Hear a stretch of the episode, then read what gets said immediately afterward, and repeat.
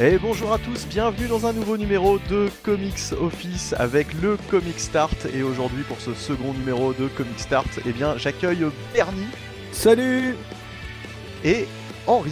Hello Et je suis accompagné de Marty également pour cet épisode. Hello tout le monde Alors Comic Start, euh, vous l'avez vu hein, lors de notre premier épisode que vous avez tous écouté, que vous avez tous apprécié. On va parler eh bien, des premiers émois comics, mais pas que, euh, de nos invités.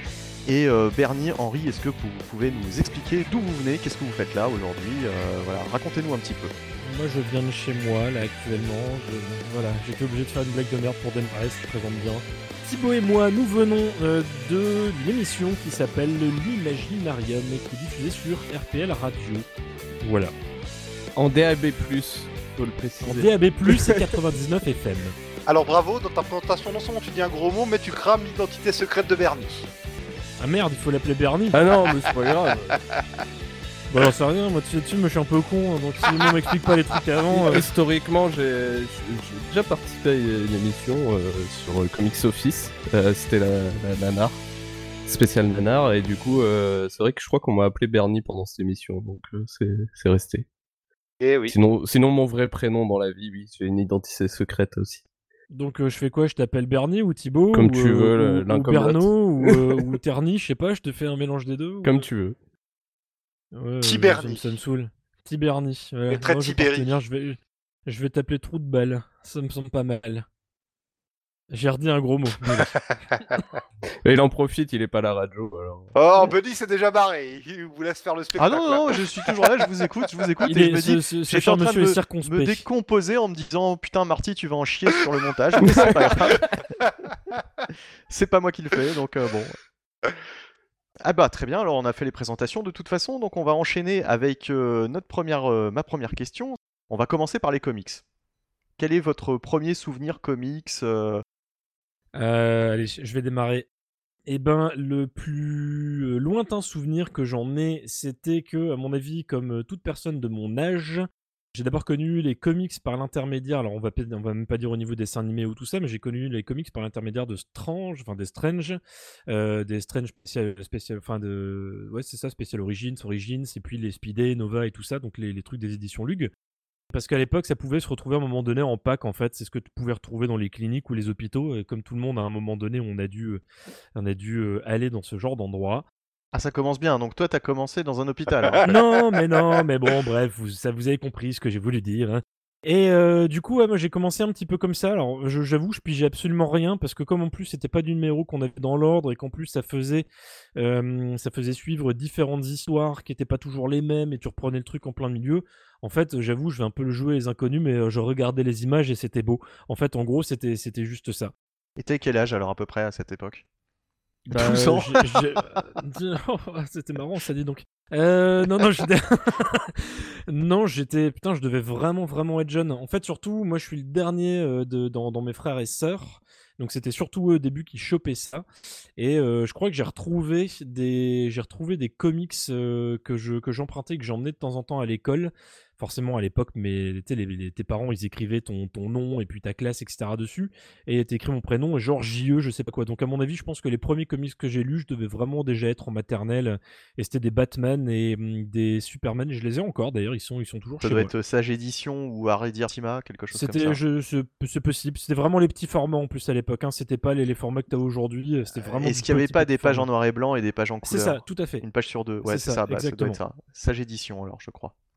Donc le premier contact, ça a été ça, et puis après, euh, commencer un peu plus euh, lire des, des, des trucs dans le, dans le style. En écoutant, je me souviens des albums de Iron Maiden. Et Ah. euh, sinon, plus tard, euh, après je m'y suis remis, mais plus quand je, quand je suis arrivé au collège.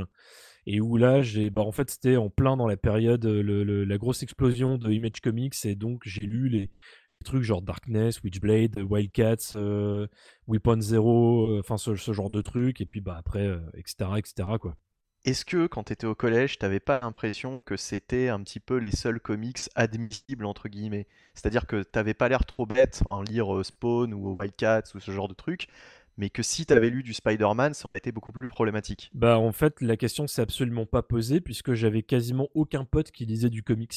J'en avais vraiment qu'un ou deux, donc en fait, on, se les, on se les prêtait, euh, lui et moi. Ouais, mais enfin, euh, je veux dire, ça vous dérangeait pas le, vous aviez pas de problème avec le regard des autres, euh, justement non, parce bah non, bah je, bah, je les lisais, je les lisais dans mon coin en fait. On faisait pas, on faisait pas nécessairement de partage sur ce point de vue-là.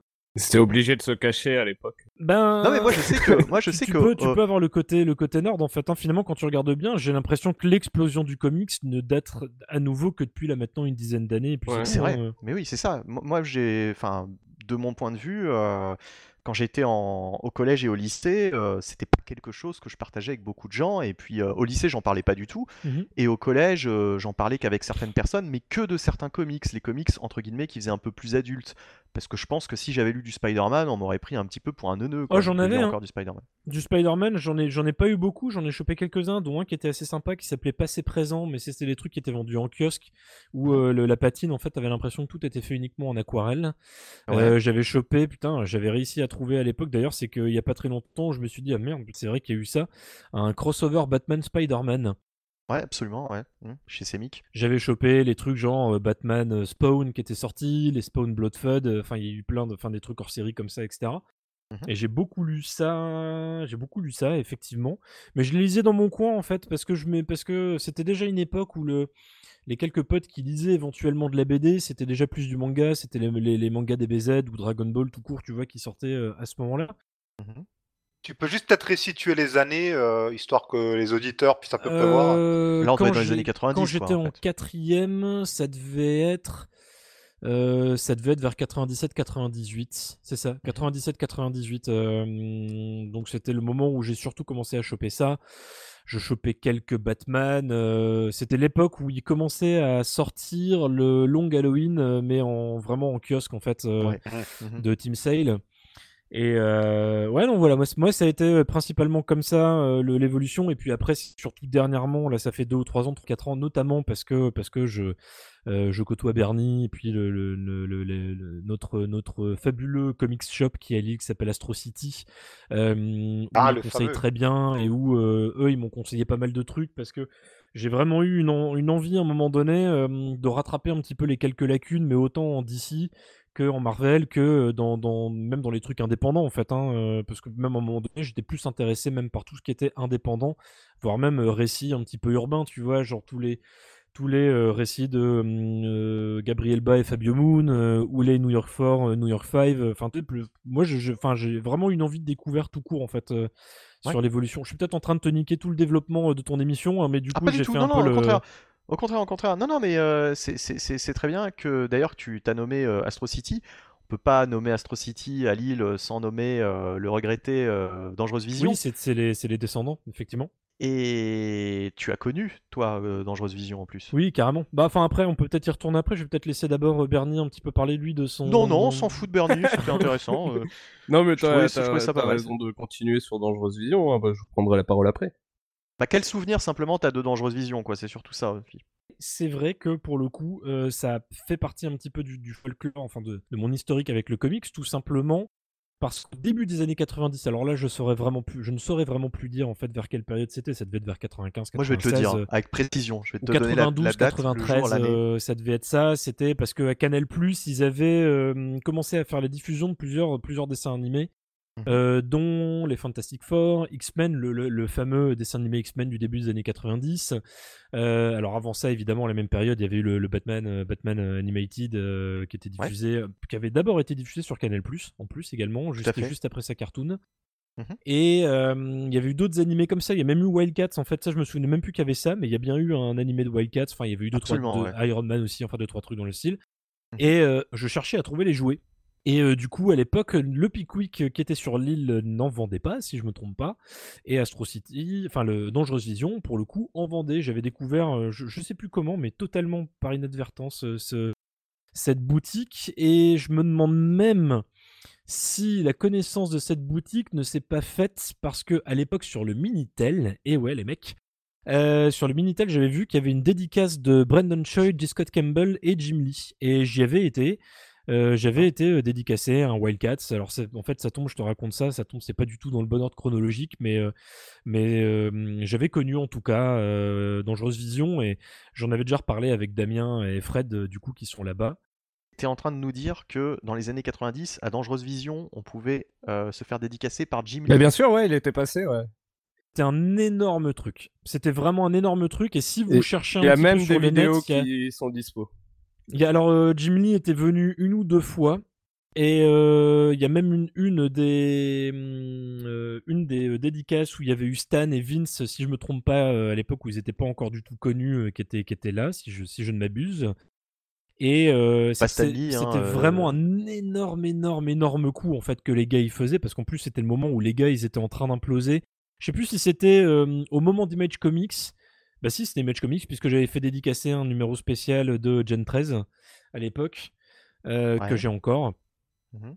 Et euh, oui, oui, ça, vraiment, c'était un, c'était un truc. Je sais pas comment ils ont, ils avaient réussi à se démerder, mais ils avaient des, ils avaient des gros plans en fait. hein, le, le- Ah bah de toute façon ils avaient, ils avaient des contacts, ils avaient tout un réseau puisque euh, les... à l'époque faut dire que les comic shops en France il n'y en avait pas des masses. Bah, il y en avait quatre. Et, euh, et ouais, ouais, si, très Euh, probablement, ouais. Et, et, euh, et en tout cas, euh, Dangereuse Vision, ils avaient effectivement beaucoup de contacts aux États-Unis, etc. Enfin, je veux dire, c'était l'un des seuls à faire venir autant de comics euh, en France, quoi, finalement. Oui, totalement. Pour, pour trouver de la VO, euh, il n'y avait pas 36 endroits, quoi. Bah de la VO et puis euh, à l'époque, faut aussi se rappeler, si je, si je me trompe pas, c'est que euh, il y avait pas encore eu, encore une fois, parce qu'aujourd'hui, tu vas dans n'importe quel kiosque, que tu trouves du comics, euh, t'en, t'en as au fur, enfin t'en as dans les grandes boutiques, hein, les Furets, les Fnac, les machins, euh, etc. Enfin Furet c'est une boutique. Au cas où vous le, vous ne, vous ne serez pas du coin, le Furet du Nord, c'est une, c'est une grosse boutique, li- enfin Oh, gros oui, magasin oui, librairie oui, euh, de, dans, enfin dans, au nord de la France. Et On euh, trouve en région parisienne aussi. Ah ouais, ok. Et euh, Comme pour le, coup, celle sur la place de Lille, c'est- je crois que c'est le plus grand. C'est la euh, plus, ouais. le plus, la plus grande librairie euh, entre guillemets de France ou un truc comme ça si je me trompe pas.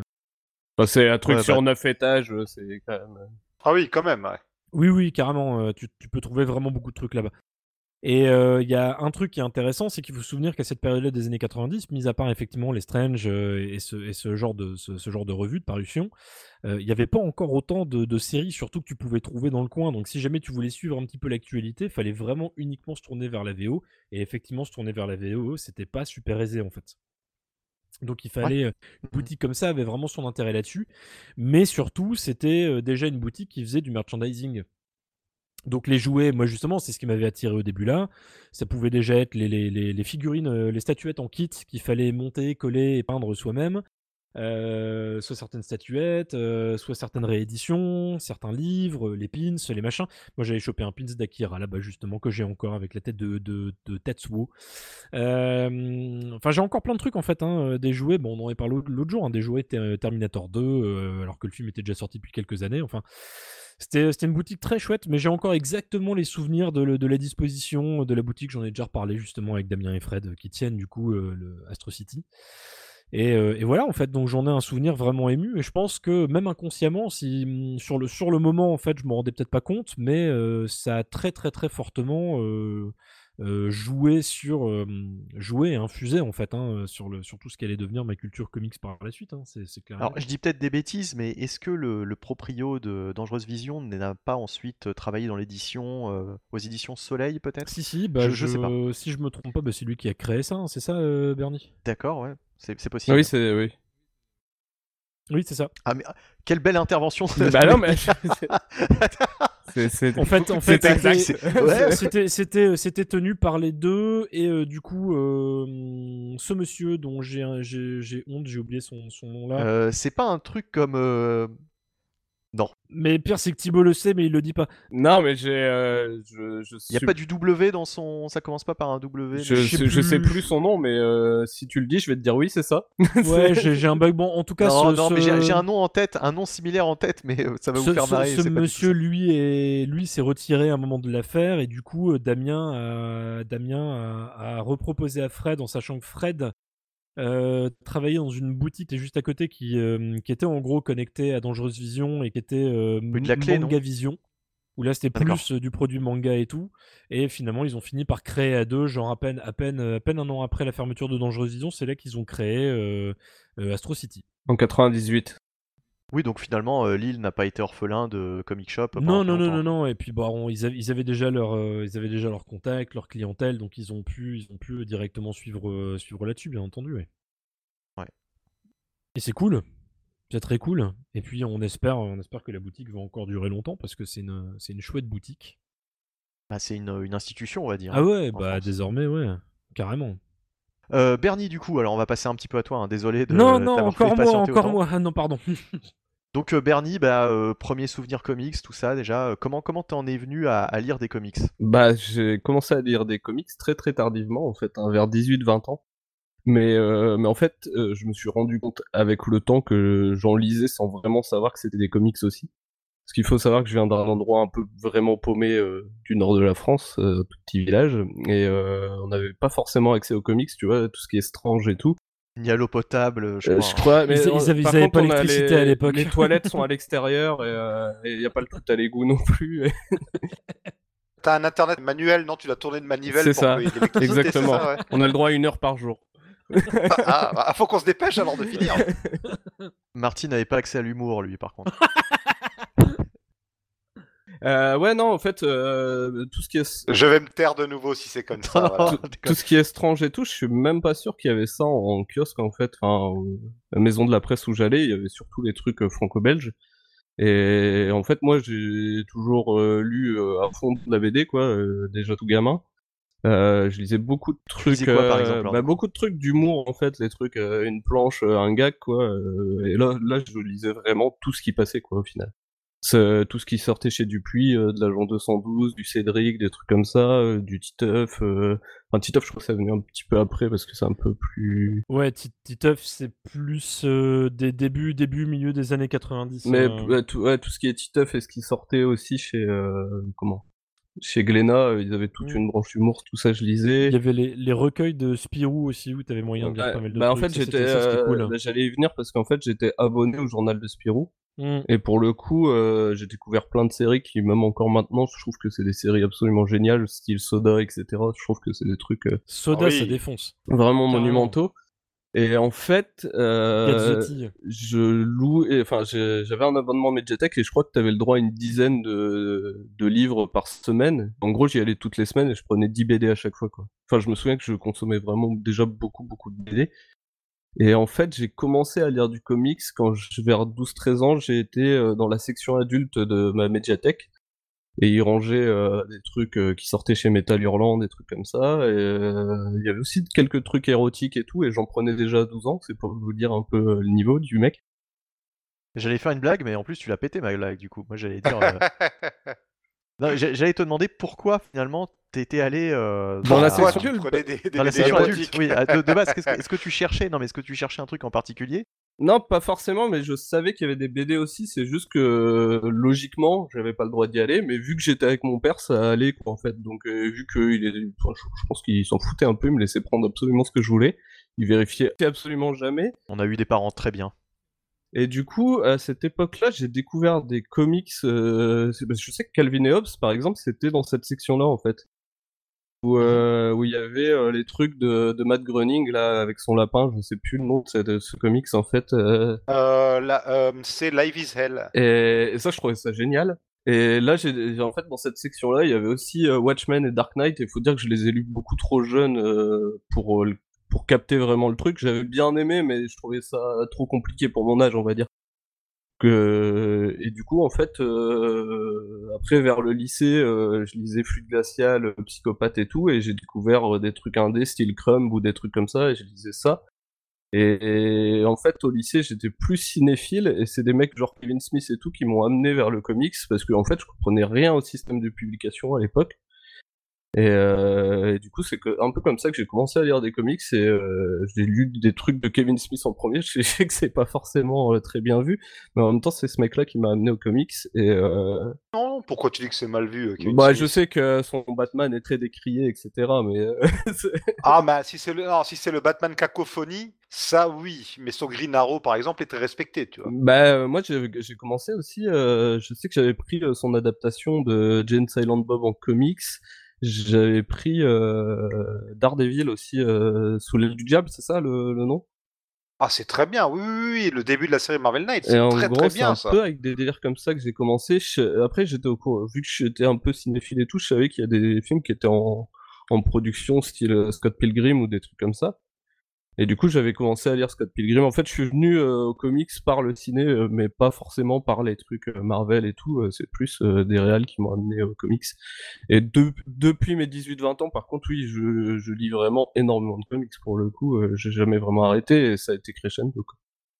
En fait, Et par contre, Attends, je, me, je me permets juste un truc. Ce que je trouve intéressant, Ouais. par contre, c'est que, enfin, euh, le- euh, Bernie et moi, on n'a pas nécessairement une énorme différence d'âge, mais on est une petite. Et ce que je trouve intéressant, c'est de voir qu'il y a probablement plein de trucs que tu as lus, euh, parce que c'était peut-être déjà un moment où il y avait une, une plus grande facilité, en fait, à accéder à ce type de, à ce type de lecture. Bah, faut dire que 18-20 ans, j'ai eu du pouvoir d'achat aussi, ce que j'avais pas jusque-là, quoi. euh, donc, non, non, euh, mais même, même sans pouvoir d'achat, tu vois, moi, par exemple, à, à 14-15 ans, j'aurais voulu trouver le Watchmen, je suis même pas sûr que j'aurais réussi, j'aurais réussi à le pécho, en fait, tu vois. Bah, il était à Mediatek, quoi. Après, c'était pas. Enfin, je me souviens, il y avait pas grand chose. Un Batman, il y avait que The Dark Knight, par exemple, tu vois. C'est, euh, c'était. Ouais, mais pareil, au furet, au furet, franchement, à l'époque euh, où, je, où moi j'ai commencé, enfin, où, tu sais, même au moment de la quatrième, tu trouvais beaucoup de BD, hein, tu vois, c'est à cette période-là où j'ai chopé les trucs, genre les chroniques de la Lune Noire ou, ou des, ou des BD Mhm. du style. Mais franchement, j'aurais cherché dedans, je suis même pas sûr qu'il y avait un, qu'il y avait un rayon comics. hein.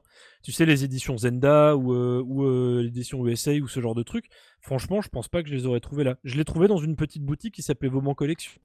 euh, qui était où là c'était euh, et ça tu pouvais trouver mais je, je, je sais pas si on trouvait déjà aussi facilement euh. En l'occurrence, l'album Sourier, donc euh, Killing Joke euh, en VF, euh, bah, je l'avais trouvé au furet euh, à l'époque. ouais Et je l'avais lu avec ma mère d'accord Bonne je, je crois que j'en parle. Alors je sais plus Marty, je, je sais plus Marty si j'en parle dans le premier Comic Start. Me semble. Alors, dans le premier Comic Start, tu nous parles du fait qu'il y avait euh, des, euh, s'appelle, des contes de la crypte qui traînaient chez toi que tu pouvais lire et que ton père t'a traumatisé en t'emmenant voir le premier film Batman aussi. D'accord, mais je ne parlais pas du Killing Joke? Euh, non, tu parlais de l'adaptation de Batman, euh, je sais plus. Alors, je sais plus. Bah voilà, on connaît même pas nos propres émissions. Est-ce qu'il a pas parlé des contes de la crypte dans l'émission d'Imaginarium? Je crois pas. Je crois qu'on a parlé de tout sauf de ça. La réponse à la fin de cette émission-là. Mais euh, ouais, du coup, euh, du coup, non, mais c'est vrai que pour rebondir par rapport à ce que disait Henri, euh, effectivement, il y a une certaine décennie, donc dans les années 90, durant laquelle c'était quand même assez difficile de trouver en VF euh, du matériel de DC Comics, donc tout ce qui est Batman, Superman, etc. Pour la bonne et simple raison qu'il n'y avait plus d'édition, euh, enfin, il n'y avait plus d'éditeurs français vraiment qui, qui s'intéressaient à DC Comics. Marvel euh, n'a jamais arrêté en France depuis le début des années euh, 70 avec Strange, donc Lug, Semic et puis ensuite Panini. Mais par contre, Batman, il y avait euh, Sage Édition dans les années 80, mais euh, dans les années 90, il y avait quasiment plus personne. Quoi. Il y avait Il y juste avait Comics quelques USA. Il y avait, ouais, il y avait Comics USA, mais ils sortaient juste quelques, quelques bah ouais histoires fallait bien fallait particulières. pour les trouver c'est ça en fait le souci Ouais, euh, après moi j'étais plus euh, quand j'étais au collège, c'était déjà les années 2000 pour le coup et j'ai Ouais. oublié, j'ai un truc que je viens de me rappeler, c'est que je lisais aussi euh, beaucoup le Picsou Magazine et le journal de Mickey et du coup, j'ai découvert Karl Barks, Don Rosa et tout assez jeune ça Ouais. par contre et ça c'était cool et en fait, c'est même plus tard que je me suis rendu compte que c'était des comics quoi au final. Je pas forcément ce, Beaucoup de gens ne le ce savent lien toujours là, pas, enfin Ouais, je, c'est vrai. je faisais pas le lien quand j'étais gamin. Pour moi, c'était de la BD. euh, même, même, en fait, je crois que je faisais pas trop de différence entre les styles de BD, quoi. Il y a même des gens qui lisent Walking Dead et qui ne se rendent pas Que compte c'est un euh, comics, que ouais. c'est, euh, Ah que c'est un mais bah en comics, fait de- on va, on base. va même faire un truc, euh, enfin ça va rejoindre un petit peu ce que disait euh, Thibaut et un peu ce que tu dis toi en fait. Le problème c'est qu'à l'heure actuelle il y a encore beaucoup de personnes pour lesquelles les comics c'est les super-héros en fait. Uniquement. oui. Alors que les, alors Mm. que les, en fait les comics, euh, les gens ont cette appellation là alors qu'en fait comics c'est juste bande dessinée aux États-Unis. En fait tu vois c'est c'est Oui, oui, c'est- bien sûr. ouais. c'est comme manga ou c'est manga euh, là-bas tu vois en fait le, le, le- le délire c'est que il y a des il y a des strates il y a des strates euh, La, la différence du manga, c'est, c'est qu'au moins tu le sais que tu lis un manga parce que le sens de lecture est différent, quoi. Oui, non, mais il y a ça, mais ce que je veux dire, c'est qu'en soi, ce sont des BD. En fait, tu vois, l'appellation du truc, c'est que c'est des, que- BD. est-ce qu'on n'appellerait pas tout roman graphique? Voilà, exactement. Non, non, Ah, non, je, non, je non, suis un troll, je Tu suis un troll. c'est une blague que je fais souvent en rire. fait, en fait- en fait, le, le- le- le délire, c'est que les BD, les BD Moi, tout court, c'est qu'il y a des, ce y a strates partout, et en fait, tu vois, ça peut être justement autant du, du récit super héroïque que de l'horreur, que, euh, que même du porno, hein, ou de l'érotisme, ou que du polar, ou du hardboiled, etc. Quoi. Mais je crois qu'il y a aussi un certain nombre de, de- de clichés d'a priori. C'est-à-dire que autant euh, pour les, les lecteurs, ils savent que dans le manga, il y a plusieurs styles, il y a plusieurs genres, autant ils ima- enfin, il y a, à mon avis, il y a pas mal de gens qui s'imaginent qu'aux États-Unis, on ne fait de BD que du super-héros quasiment. Ah bah oui. Je pense que l'a priori, il est exactement le même pour le, le manga où on pense que c'est que du shonen, hein, tu vois. euh, Pour le coup, je. Ouais, ou, la- ou- ou- Ah. ou pour, ou pour la BD française où t'as beaucoup de personnes qui pensent que c'est Tintin et c'est tout, quoi. Alors que c'est belge. en Ex- plus. Exactement ce que dit Henri. Pour mes parents, c'est un peu, euh, tu vois, euh, pour eux c'est pareil, c'est des petits Mickey, tu vois. C'est... Mm. Les petits Mickey, l'expression des années 50. Regarde, tu vois, le- le- je, je sais par exemple, alors je, je suis désolé, j'ai oublié le nom, euh, j'ai oublié le nom de l'auteur, enfin, des auteurs, mais euh, New York 4 et New York 5, euh, c'est- C'est Brian Wood, non? Ça doit être ça, ouais. Le, le- moi, c'est une, BD que j'ai bien aimée, hein, mais pour le coup, c'est vraiment du récit de meurtre, tu vois, prin- principalement, et euh, c'est quasiment pas connu aussi, tu vois, parce que ça reste, ça reste des, des récits vraiment très indépendants. hein. C'est comme, euh, c'est quoi, c'est Stranger in Paradise euh, ou ce, ou ce, ce genre de comics? De Terry Moore. de ouais. Terry Moore, qui, est- qui j'ai commencé, qui est, qui est- qui est très sympa en plus, hein, euh, euh, ou alors même Bone, ou alors euh, Black Hole, tu Ouais, vois, toutes ces BD après, t'as des, tri- trippers, les... Day Tripper, c'est superbe, Ça, c'est génial, c'est ouais. sublime. Strebelette pour les Oui, indés, oui, oui, euh, carrément. que J'ai commencé à lire il y a pas longtemps. Un mec que, que j'adore, moi, c'est euh, Derf Derf aussi. À chaque fois, je trouve que ce qu'il fait, c'est vachement bien. Il y a même des films où les gens ignorent que ce sont des adaptations. Je pense au Oui. Sentier de la Perdition, Mmh. par G- exemple. bah, euh, Ghost World, Ghost World. Bah, tu vois, euh, même gamin, je me rendais pas compte que The Mask ou euh, Men in Black, les Tortues Ninja, tout ça, c'était des Ah bah oui. comics en fait. Ouais, je n'avais aucune Alors, idée. Ben ça. in Black, personne ne Oui, non, mais c'est vrai que hein. bon, là, c'est plus confidentiel pour le coup, mais. euh, Ouais. Non mais The Mask, The Mask c'est pareil, moi je pensais que c'était une création originale.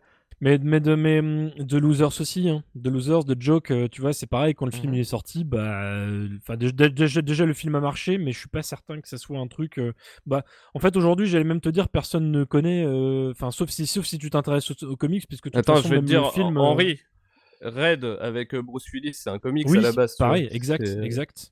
The Losers, on, a- on avait quand même Panini qui, qui, a- qui en a profité pour tout sortir. Urban a tout ressorti et a même ressorti les Losers de Kirby pour le coup. Oui, et puis t'as, puis t'as, t'as quoi euh, J'allais dire, t'as la série Happy, euh, qui est euh, Ouais. avec, j'ai, putain, j'ai oublié son nom, euh, Mélanie, Christopher Mélanie. Euh, mais après, attention, sinon t'as un truc, mais là, je, là, je sais que ça va faire réagir. Mais sinon, mais sinon, tu as, mais sinon, tu as Wanted. Mais Wanted, le truc, c'est que c'est difficile à savoir que c'est adapté d'un comics, étant donné que, mis à part le titre, il y a absolument euh, aucune correspondance avec ce film de merde. C'est, euh, c'est, la- c'est l'hallucination. Tu me diras, Red, ils ont beaucoup changé aussi, tu vois. Oui, hein, complètement. euh. Sinon, je peux pas m'empêcher de citer à History of Violence, hein, Euh, chef-d'œuvre euh, de- du cinéma. euh. Cronenberg. D'ailleurs, quand j'ai découvert que c'était un comics, c'est pareil, hein, j'avais halluciné. Quoi. Promel, euh, V pour Vendetta. euh. C'est connu, Fromel et V pour Vendetta, c'est déjà culte à on la est fort sur le comics, mais après, tout simplement, il y a, les, il y a pas les mangas. hein. Old Boy, par exemple, beaucoup de personnes qui savent pas que c'est un manga Ouais, initialement. hein, euh. Battle Royale aussi. Hein. Ou, No- ou Nausicaa. Ou Ah bon Nausicaa, hein. C'est un manga? Nausicaa de la vallée du vent de Miyazaki, c'est à la base un manga de Miyazaki Ouais. qu'il a adapté après en, en animé. hein. Et, Dra- et Dragon Ball Evolution, c'est à la base, c'est un manga aussi. Bernie qui quand même essaie de nous dire que V pour Vendetta et From Hell, c'était pas connu avant les films. Non, non, euh. je, je- notez je- bien je- ça, hein. Je, je dis juste que euh, moi, à l'époque de V pour Vendetta, par contre, je savais que c'était un comics. Mais je sais pas, euh, je sais pas comment je le savais. Je le savais. Ah bah il y a aussi plein de gens qui ne savent pas que Spider-Man, Batman et tout c'est des comics Oui, à la tu- base. si mais, tu sais, ça, hein, Marty, euh, Marty c'est- pas faux en fait, parce que euh, nous, on connaît, parce qu'on s'intéresse un minimum en fait aux comics. Oui, mais V pour Vendetta Ouais, quand mais même. non, euh, f- bon. franchement, honn- honnêtement, honnêtement, vraiment, je suis même, je suis même pas certain. Vraiment, à l'heure actuelle, Fromel, je pense qu'il y a des gens qui ne savent toujours pas que c'est un comics de Alan Moore à la base. Bien sûr, Vraiment, bien si, si, sûr, je, non, je c'est pense. Clairement, euh, clairement, clairement. Moi, moi j'ai déjà vu des potes qui, en voyant V pour Vendetta euh, en comics, donc la, la, la BD, m'ont dit Ah tiens, ils ont, ils ont adapté ça euh, en bande dessinée. Bah. Tiens, c'est marrant, tu nous avais dit la même chose pour Walking Dead. Bunny change sa version suivant le comics, quoi. hein, Suivant la situation. euh. Ah le non non Wa- Walking Dead Walking Dead c'est pas pareil Walking Dead ils pensent que euh, c'est euh, ils, voient la bande dessinée ils savent que ça existe en bande dessinée mais pour eux c'est une bande dessinée ce n'est pas un comics Oui, c'est totalement on en américain, revient- On en revient euh. au truc qu'on disait avant, effectivement. euh. pour pour pour certaines personnes les comics c'est forcément du super héros je- C'est ça, c'est oui, ça, ça, c'est oui. un cliché euh, qui, qui reste ancré quand même. Après, je, je redirai juste Ouais. ce truc-là après, et puis après, on passera à autre chose si vous voulez. hein. Mais vraiment, je pense qu'il faut, euh, de temps en temps, il faut savoir nous-mêmes prendre du recul par rapport aux choses qu'on connaît. Parce que tu, tu, Ah, tu, sûr, regardes oui, pour moi, euh, enfin, moi qui suis vraiment, enfin, qui a en plus un pied dans les effets spéciaux, et j'aime beaucoup les effets spéciaux, euh, euh, ou même la musique de film, hein, tu vois, je vais, je vais te dire, il y a des compositeurs, par exemple, que moi je trouve incontournables, et je me dis, putain, mais ça, c'est obligé que les gens connaissent. Mais tu sais, le nom de James Horner, pff, tout le monde, tout le monde, tout le monde connaît Oui, pas ouais. en fait nécessairement parce que tu connais forcément toi et toi de ta que- de ta culture, tu te dis mais ça c'est tellement de l'incontournable alors que bah non. Donc euh, V pour Vendetta évidemment, en plus Alan Moore avec le nom qui est derrière, tu pourras te dire mais attends qui ne connaît pas Alan Moore? Bah franchement, je, je, je t'assure, Ah oui, que dans les fans de Snyder qui ont vu Watchmen, le meilleur film du monde, je suis sûr et certain qu'il y a des gens qui ne savent pas que c'est un comics Watchmen à la base. hein. Encore à l'heure actuelle, ça certainement. débile, mais vraiment, il faut, je pense qu'il faut remettre aussi. euh, Déjà, je pense qu'il y en a qui savent même pas que c'est un film aussi, hein, tu vois. non, mais il y, a- il y a quand même des gens qui se désintéressent. Ils ont bien de la ça, chance. quoi, donc, euh, Oui, oui, carrément. ouais. Bref. Bon, bah, on arrive à la fin de l'émission. du coup, je... Non, et par contre, par contre, par contre, une, un truc qui m'a étonné, Ouais. Bernie, euh, finalement, t'as parlé de, de lire des comics assez tardivement et que t'étais pas trop euh, non plus bercé dedans, euh, forcément, tu lisais pas mal de bandes dessinées. Ah, mais euh, ouais, non, culturellement, euh, moi, les comics, c'est pas du tout. Enfin, même. euh, D'ailleurs, il en lit toujours pas, il fait semblant. Ju- non, mais justement, il justement, il regarde les images c'est beau. Non, mais t'es passé à côté euh, de, des dessins animés et Ah non, du tout, non, je regardais. euh, je- Mais euh, Batman, je regardais. Euh, la Ligue de, Ouais. des Justiciers, je regardais. Superman aussi. Euh, par contre, j'aimais pas les, les dessins animés euh, X-Men et euh, Spider-Man. Je sais que c'est une hérésie, mais. Ah ouais Non, euh, bah, sur- surtout Spider-Man. hein. euh. Spider-Man, je, je, je m'aimais vraiment pas du tout, quoi. X-Men, ça pouvait encore aller, mais. Oh. Tu parles vraiment, euh, par contre, attention, bah, c'est la petite précision, je te demande parce que c'est vrai qu'on en a jamais beaucoup parlé là-dessus. Tu parles bien du X-Men de 1980, enfin de 1992, parce qu'après il y a eu X-Men Evolution, il y a eu euh, Wolverine et les X-Men. Bah, je, t'avoue que beaucoup de- de- je, de je dessins animés, saurais même pas te dire en fait. Parce que autant, autant Batman et, euh, et Justice League, euh, j'ai des souvenirs très précis, autant c'est les sûr. autres dessins animés, je, je crois que je regardais même pas en fait. Parce que le dessin animé X-Men, pour le coup, euh, sont trouvables en plus. hein. Ouais, je j'avais commencé, J'avais commencé à remater. En plus, là, je crois. Alors, je sais pas si c'est l'intégralité, Mais mais, en, en- tout cas, t'en en- as une grosse partie. Attends, attends, attends. T'en as une grande partie qui vient d'être remis euh, là sur Disney+. Et euh, j'avais commencé à les remater à un moment donné. Il y a que les deux premières c'était pas mal. hein. Enfin, le, c'était, enfin, il y a, il y a- il y a- il y a moins de moyens au niveau animation. J'ai rien contre mal, euh, hein. le fait que tu trouves ça pas mal. Je, regardais pas à l'époque et je t'avoue que me retaper ça en duquel, 2021, euh, euh, alors que j'ai pas justement le bagage nostalgique, je sais pas si j'accrocherais. Bah en fait, sans le bagage nostalgique, je sais pas si j'accrocherais, euh, franchement.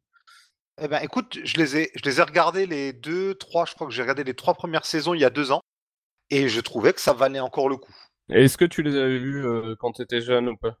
Non, justement, parce que ça passait le samedi matin sur France 2, et moi, à l'école primaire, j'avais cours le samedi Moi, matin. moi, j'ai Donc, décou- euh, j'ai découvert tout ça sur Canal+, en fait. hein. Moi, tous ces dessins animés-là. euh, X-Men, je trouve que quand même ça a sacrément vieilli. hein. Euh, niveau rythme, c'est c'est quand même très très lent. ça a vieilli, mais euh, les histoires sont pas mal, les arcs sont bien construits, on a vraiment des histoires qui Juste, Marty, toute tu la viens de me faire penser que moi aussi j'avais cours le samedi matin, donc c'est peut-être pour ça que je les regardais pas aussi, tu vois. C'était d'abord sur Canal, Mm. mais ensuite, c'est la fin des années 90, Eh bah, c'était sur France possible, 2, les là. X-Men. Et vu qu'on est de la même année, euh, je pense que c'est ça en fait. Bah oui. X-Men, le délire, c'est que oui, parce que ça a eu moins de moyens, même s'il y a deux, trois trucs que je trouve encore sympa. Le problème, c'est que je, je conseillerais, alors j'aime bien les voix euh, VF pour le coup, mais la série, je la, je la conseille plutôt en VO parce que le, c'est comme beaucoup de programmes de l'époque, le, le ton est, un- même si ça reste pour les gosses, le, le ton est quand même un peu plus rude dans la version originale que dans la version euh, française où c'est euh, euh, très très très appuyé sur le côté théâtral, c'est pour montrer que t'es bien dans un dessin animé, que c'est Mm. pour les enfants. Par contre, euh, une série qui, moi, je trouve encore aujourd'hui ne vieillit absolument pas, que ce soit dans l'animation, dans le, le- le- la traduction et donc le doublage. C'est Spider-Man. Non, non, c'est le, Batman de, de, de Bruce Timm et Paul Dini. Batman Tass, ouais. Oui. Merci d'enfoncer les portes ouvertes. Ah, vas-y, je dis ce que je veux, Non. wesh. Hon- Honnêtement, Batman Tass, on- d'ailleurs, on peut le, on peut le, on peut le dire, euh, c'est trouvable en Blu-ray. ouais, je- bah, je trouvable en Blu-ray pour vraiment Euh, pas je cher crois en que c'était plus. hein. 50 balles ou un truc Ouais. comme ça. Je l'ai Ouais. même, je l'ai même eu à Ouais, moins. quelque chose comme À un ça. certain ouais. moment, on le trouvait à, à- à 50 euros. Alors bon, juste une petite précision au cas où certains d'entre vous ont chopé euh, en indépendant Et il y a plein de euh, bonus les, en deux, les, plus. deux, les deux dessins animés, euh, que ce soit euh, Batman et Freeze ou alors euh, Batman et le fantôme masqué, que, que moi j'aime énormément. Euh, les, premiers, les premières versions qui avaient été mises en Blu-ray étaient la version québécoise et il suffisait, ça, ça se peut encore se faire aujourd'hui, je l'ai fait moi. Euh, Il y a possibilité de rentrer un code, euh, etc., pour que euh, la Warner vous réenvoie le Blu-ray, mais cette fois-ci avec la version française. Au niveau, au niveau doublage, donc avec Ah. la voix de Richard Darbois, de Piraté et tout ça. Et, euh, et euh, ça le fait, c'est génial. C'est complètement génial. Ah bah oui. Voilà, j'ai fini. Sinon, euh, tu fais un magnifique pont parce que, en fait, euh, oui, en dehors des dessins animés, sinon il y avait les films. hein, Je me souviens, les Spider-Man et tout, je, les ai- je me les étais quand même mangés quand j'étais ado, quoi, en fait. C'est vrai que Spider-Man, le premier, c'est quoi? C'est 2002 hein, ouais, je crois, c'est quelque bah, chose je comme devais ça, avoir, deux ans je après devais avoir les X-Men. 14 ans, un truc Mhm. comme ça, ouais, je l'ai- Hmm. 2002, ouais. Sur- Surtout le, le, le 2, je me souviens du 2 euh, plus. Le 2 m'a particulièrement plu en fait. euh, dans- Je crois que c'est même celui que, que je préfère en fait dans, dans- Bah, c'est le, le meilleur de c'est le meilleur de la trilogie tout, tout Ouais. très clairement. Enfin moi j'aime les j'aime bien les trois même forcément avec un peu plus de réserve sur le troisième mais le le, le Mais tu sais que le vraiment 3, je le trouve pas génial. euh, si dégueulasse que ça. hein. À l'heure actuelle, on se tape tellement de films de merde euh, niveau super J'aime pas la partie Venom parce que parce qu'ils voulaient pas la rajouter mais toute la naissance de Sandman et l'arc de Sandman c'est superbe. Euh. Oui, l'ar- l'arc de Sandman, et puis moi j'aime bien aussi la progression de d'Harry Osborn à travers la, la trilogie, quoi. Je trouve que c'est un point intéressant aussi. euh. Et effectivement, Venom est de trop, quoi. Il y aurait pas eu le costume noir, il y aurait pas eu euh, Venom, euh, ce Venom dégueulasse. euh, Il a été obligé ado, par les studios de l'ajouter en fait. Bien sûr, non, non, ouais, je sais, ouais. Euh, par contre, euh, je trouve pas que le fait qu'il y ait trois méchants, euh, ça soit ça qui pose problème au film, tu vois. C'est... Non, Non, ça non. c'est une connerie. Non. Non, mais ça c'est ça c'est un poncif, euh, c'est c'est vraiment l'argument contre contre sort. Parce qu'il y a plein de films où il y a trois méchants et tu fais bah ça marche en fait euh, donc euh, c'est... Bah ouais bah ouais du genre eh, du genre Batman et Robin voilà. Euh, Voilà. voilà. Attention, moi Hein, je, déjà. je les adore hein, ces films-là. Non, alors Batman Returns, Batman Returns, vous avez trois méchants puisque bon, Catwoman, on va dire qu'elle est plus ou moins dans les méchants, hein, euh, voilà. Ouais, et puis il y a- il y, a le maire aussi en fait, c'est ça. euh. Là, il y a le maire, c'est c'est le, le gros méchant de C'est l'histoire d'ailleurs. Shrek, Max, il Sh- Shrek qui est une référence j'espère que vous la que vous la connaissez cette référence. Eh bah, tu vas nous la dire. Après, on te dira, bah bien sûr qu'on la connaît. C'était le nom du comédien qui a interprété Nosferatu dans le film de Murnau. Eh bien, bien sûr qu'on la connaissait. Ah, bah oui, bien sûr. Non, j'avais complètement Voilà. oublié. On, avait dû, on avait dû me le dire, mais j'avais Bah, complètement c'est. Tim. Burton style, quoi, hein, évidemment. Voilà, ouais, c'est Oui, ça. oui, bah oui. Bah, il faut même avouer que les deux pré-Spider-Man, moi, ce qui me gênait un peu, c'est qu'on était encore dans ce schéma 2. Il y a un super vilain et il meurt forcément à la fin. Il était temps qu'on en sorte, justement. Donc, rien que pour ça, on peut dire merci aux trois. Alors justement, tiens, euh, vous avez fait euh, un enchaînement là-dessus, euh, les films de super-héros, ou en tout cas les films adaptés de comics. Quels ont été les films, ou le film euh, de super-héros ou adapté de comics qui vous a le plus marqué? Thibaut et moi, on a le même. Thibaut et Ah moi, on a le même. Euh, Ah, je bah, pense. je pense que tu vas dire euh, le Superman de Richard Donner. Carrément. Je pense que bah, de toute façon, je l'ai vu avant que le Batman, euh, le Batman de Burton sorte. Et encore aujourd'hui, moi, c'est un film que, que j'aime énormément. hein, Le, le- dans dans, dans l'esprit du personnage, dans la réalisation, dans ce que ça faisait à l'époque, enfin l'évolution que ça, ça avait sur le point de vue des effets de plateau et tout ça. Et puis la musique de Williams, l'interprétation de Christopher Reeve, parce que pour le coup, là, C'est vraiment un film a- qui il- fait du bien en ouais. fait. Euh, je sais pas, à chaque fois je Ouais, me sens- carrément. Enfin, je sais pas, il est, il est confortable. T'es sûr que tu regardes la version, Et puis, euh, et la bonne puis, à version? chaque fois, très clairement, euh, bon, chers auditeurs, si vous n'avez jamais vu le film, ce qui est une honte, et je vous invite à aller Mais le arrête, regarder. y a, pas- y a de honte à rien. Toi. Y a- auditrices. Y a de honte à rien, toi. Ah vas-y, je dis ce que je veux, moi. Et on arrête d'insulter nos auditeurs, là, et oh. mais non, mais ils sont gentils, ils sont gentils vos auditeurs. La preuve, c'est qu'ils se tapent nos voix, enfin la mienne, depuis euh, tout à l'heure. Donc euh, voilà. Ils se sont barrés depuis longtemps, hein. malheureusement pour nous. Dès qu'ils t'ont entendu. euh. Euh, non, non, mais vraiment simplement pour, ça paraît con, hein, mais le, le, le, le plan de de Superman qui euh, est en supplique, euh, enfin qui, est- qui est vraiment en mode de dépression en tenant le corps de Lois Lane dans ses mains et qui là d'un seul coup se, se relève et fonce Shoot dedans. en hurlant avec ce plan face caméra où tu le vois avancer. Putain, l'expression à ce moment-là de Christopher Reeve, tout ce qu'il arrive à retranscrire et dans la mise en scène et tout. Moi, à chaque fois, le plan, c'est le, c'est char de poule tout le temps. J'ai toujours, toujours la même émotion, quoi. Grande question, grande question. Quel âge avais-tu à peu près quand tu l'as vu? Et tu l'as vu, j'imagine, en VHS comme Ah oui, moi, oui, bien sûr. euh, Putain, que- quel âge je l'ai vu? Je, jeune, Bah, vra- vra- tu devais vraiment avoir jeune. 5, 5 ans, quoi. 6 ans, 7 ans, en fait, je l'ai, je l'ai pas vu tout de suite, parce qu'à mon avis, quand j'ai vu Superman, soit ça a été une diffusion, ouais, ça a dû être une diffusion à la télé, en fait. euh. Bah pareil, ouais. Oui, pareil. Et ouais, non, ça, a été, ça a été la claque directe, en fait. hein, moi, j'ai kiffé. Et en plus, forcément, ce qui est sympa, c'est que quand tu vois ce film, en plus, quand t'es, t'es jeune, vraiment jeune, tu te poses pas la question, en de te dire, c'est pas normal qu'ils volent, oh, peut-être qu'on va voir des câbles et tout ce que tu veux. En fait, tu crois juste. Tu crois juste que t'es en train de voir. Et si l'histoire est bien racontée, alors là, en plus, ça devient, ça devient divin.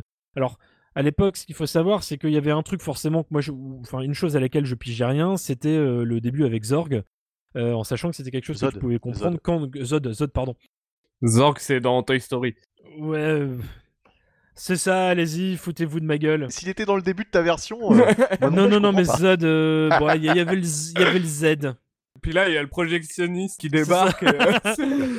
dans, la, dans la salle de Mortal Kombat.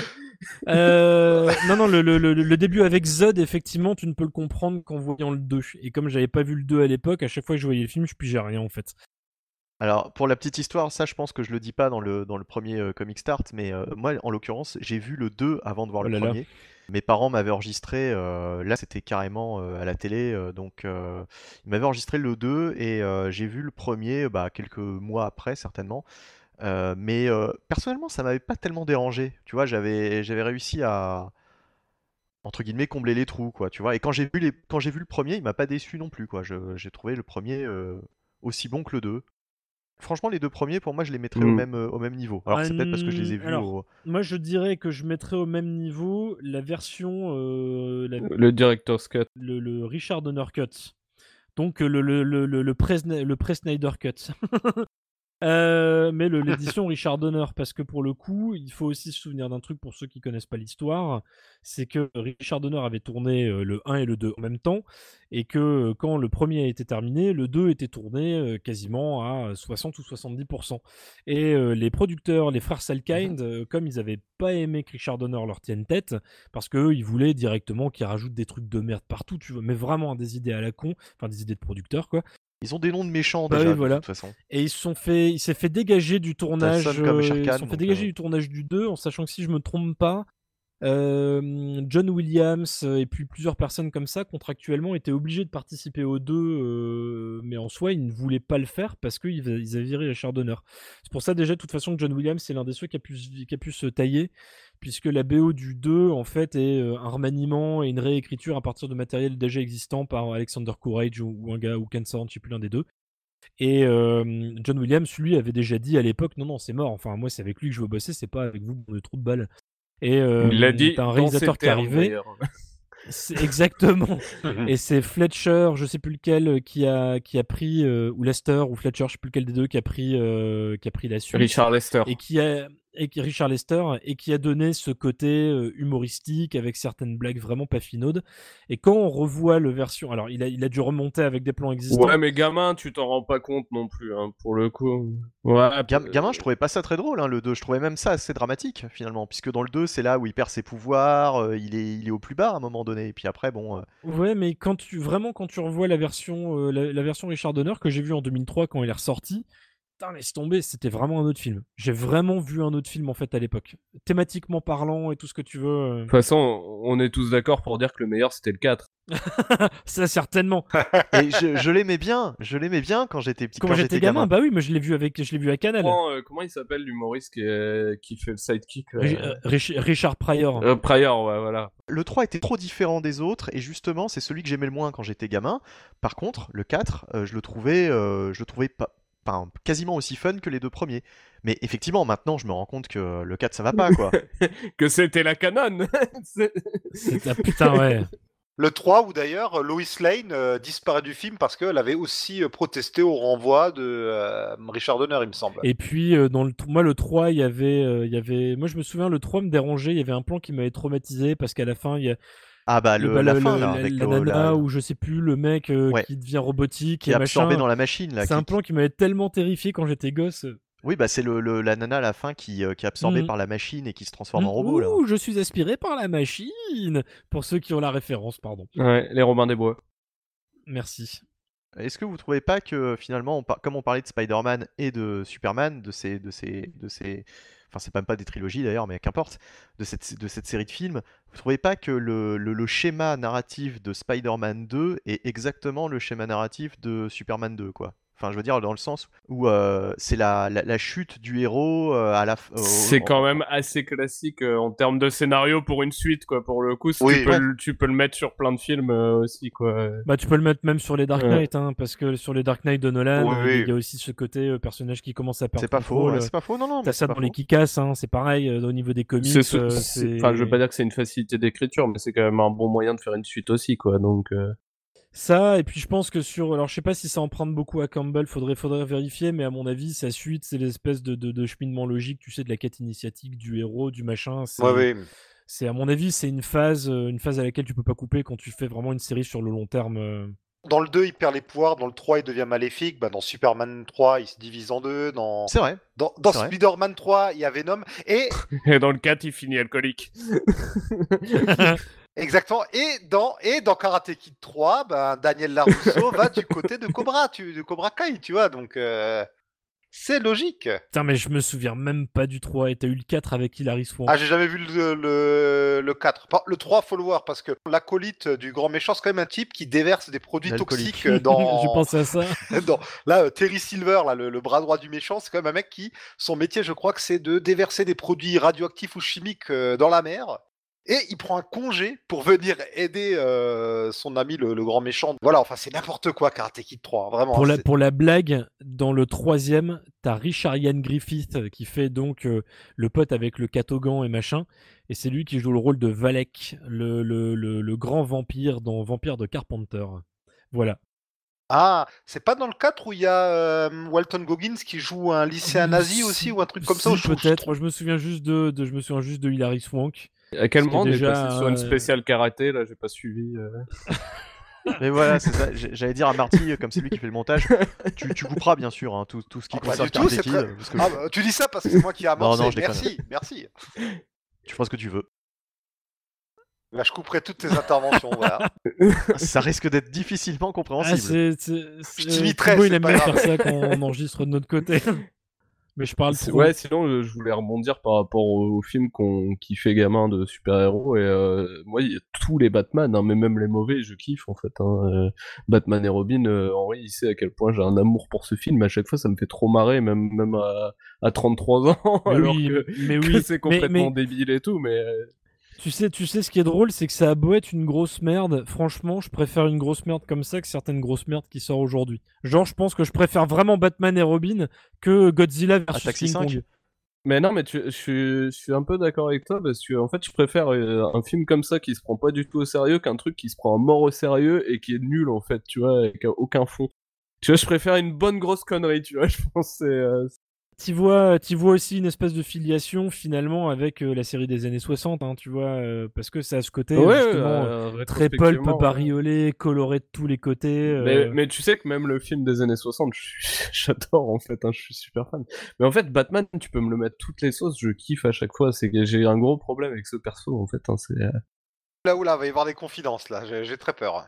Et comme vous avez mentionné Batman et Robin, euh, est-ce que l'un de vous regardait euh, du coup le Batman des années 60 La série En fait, en fait, je suis complètement. Je vais le dire très très vite. En fait, je suis super con parce que j'ai parlé des dessins animés et tout ça, mais je pense qu'en fait, ça a été également, même avant peut-être, ou au même moment que le Superman de Donner.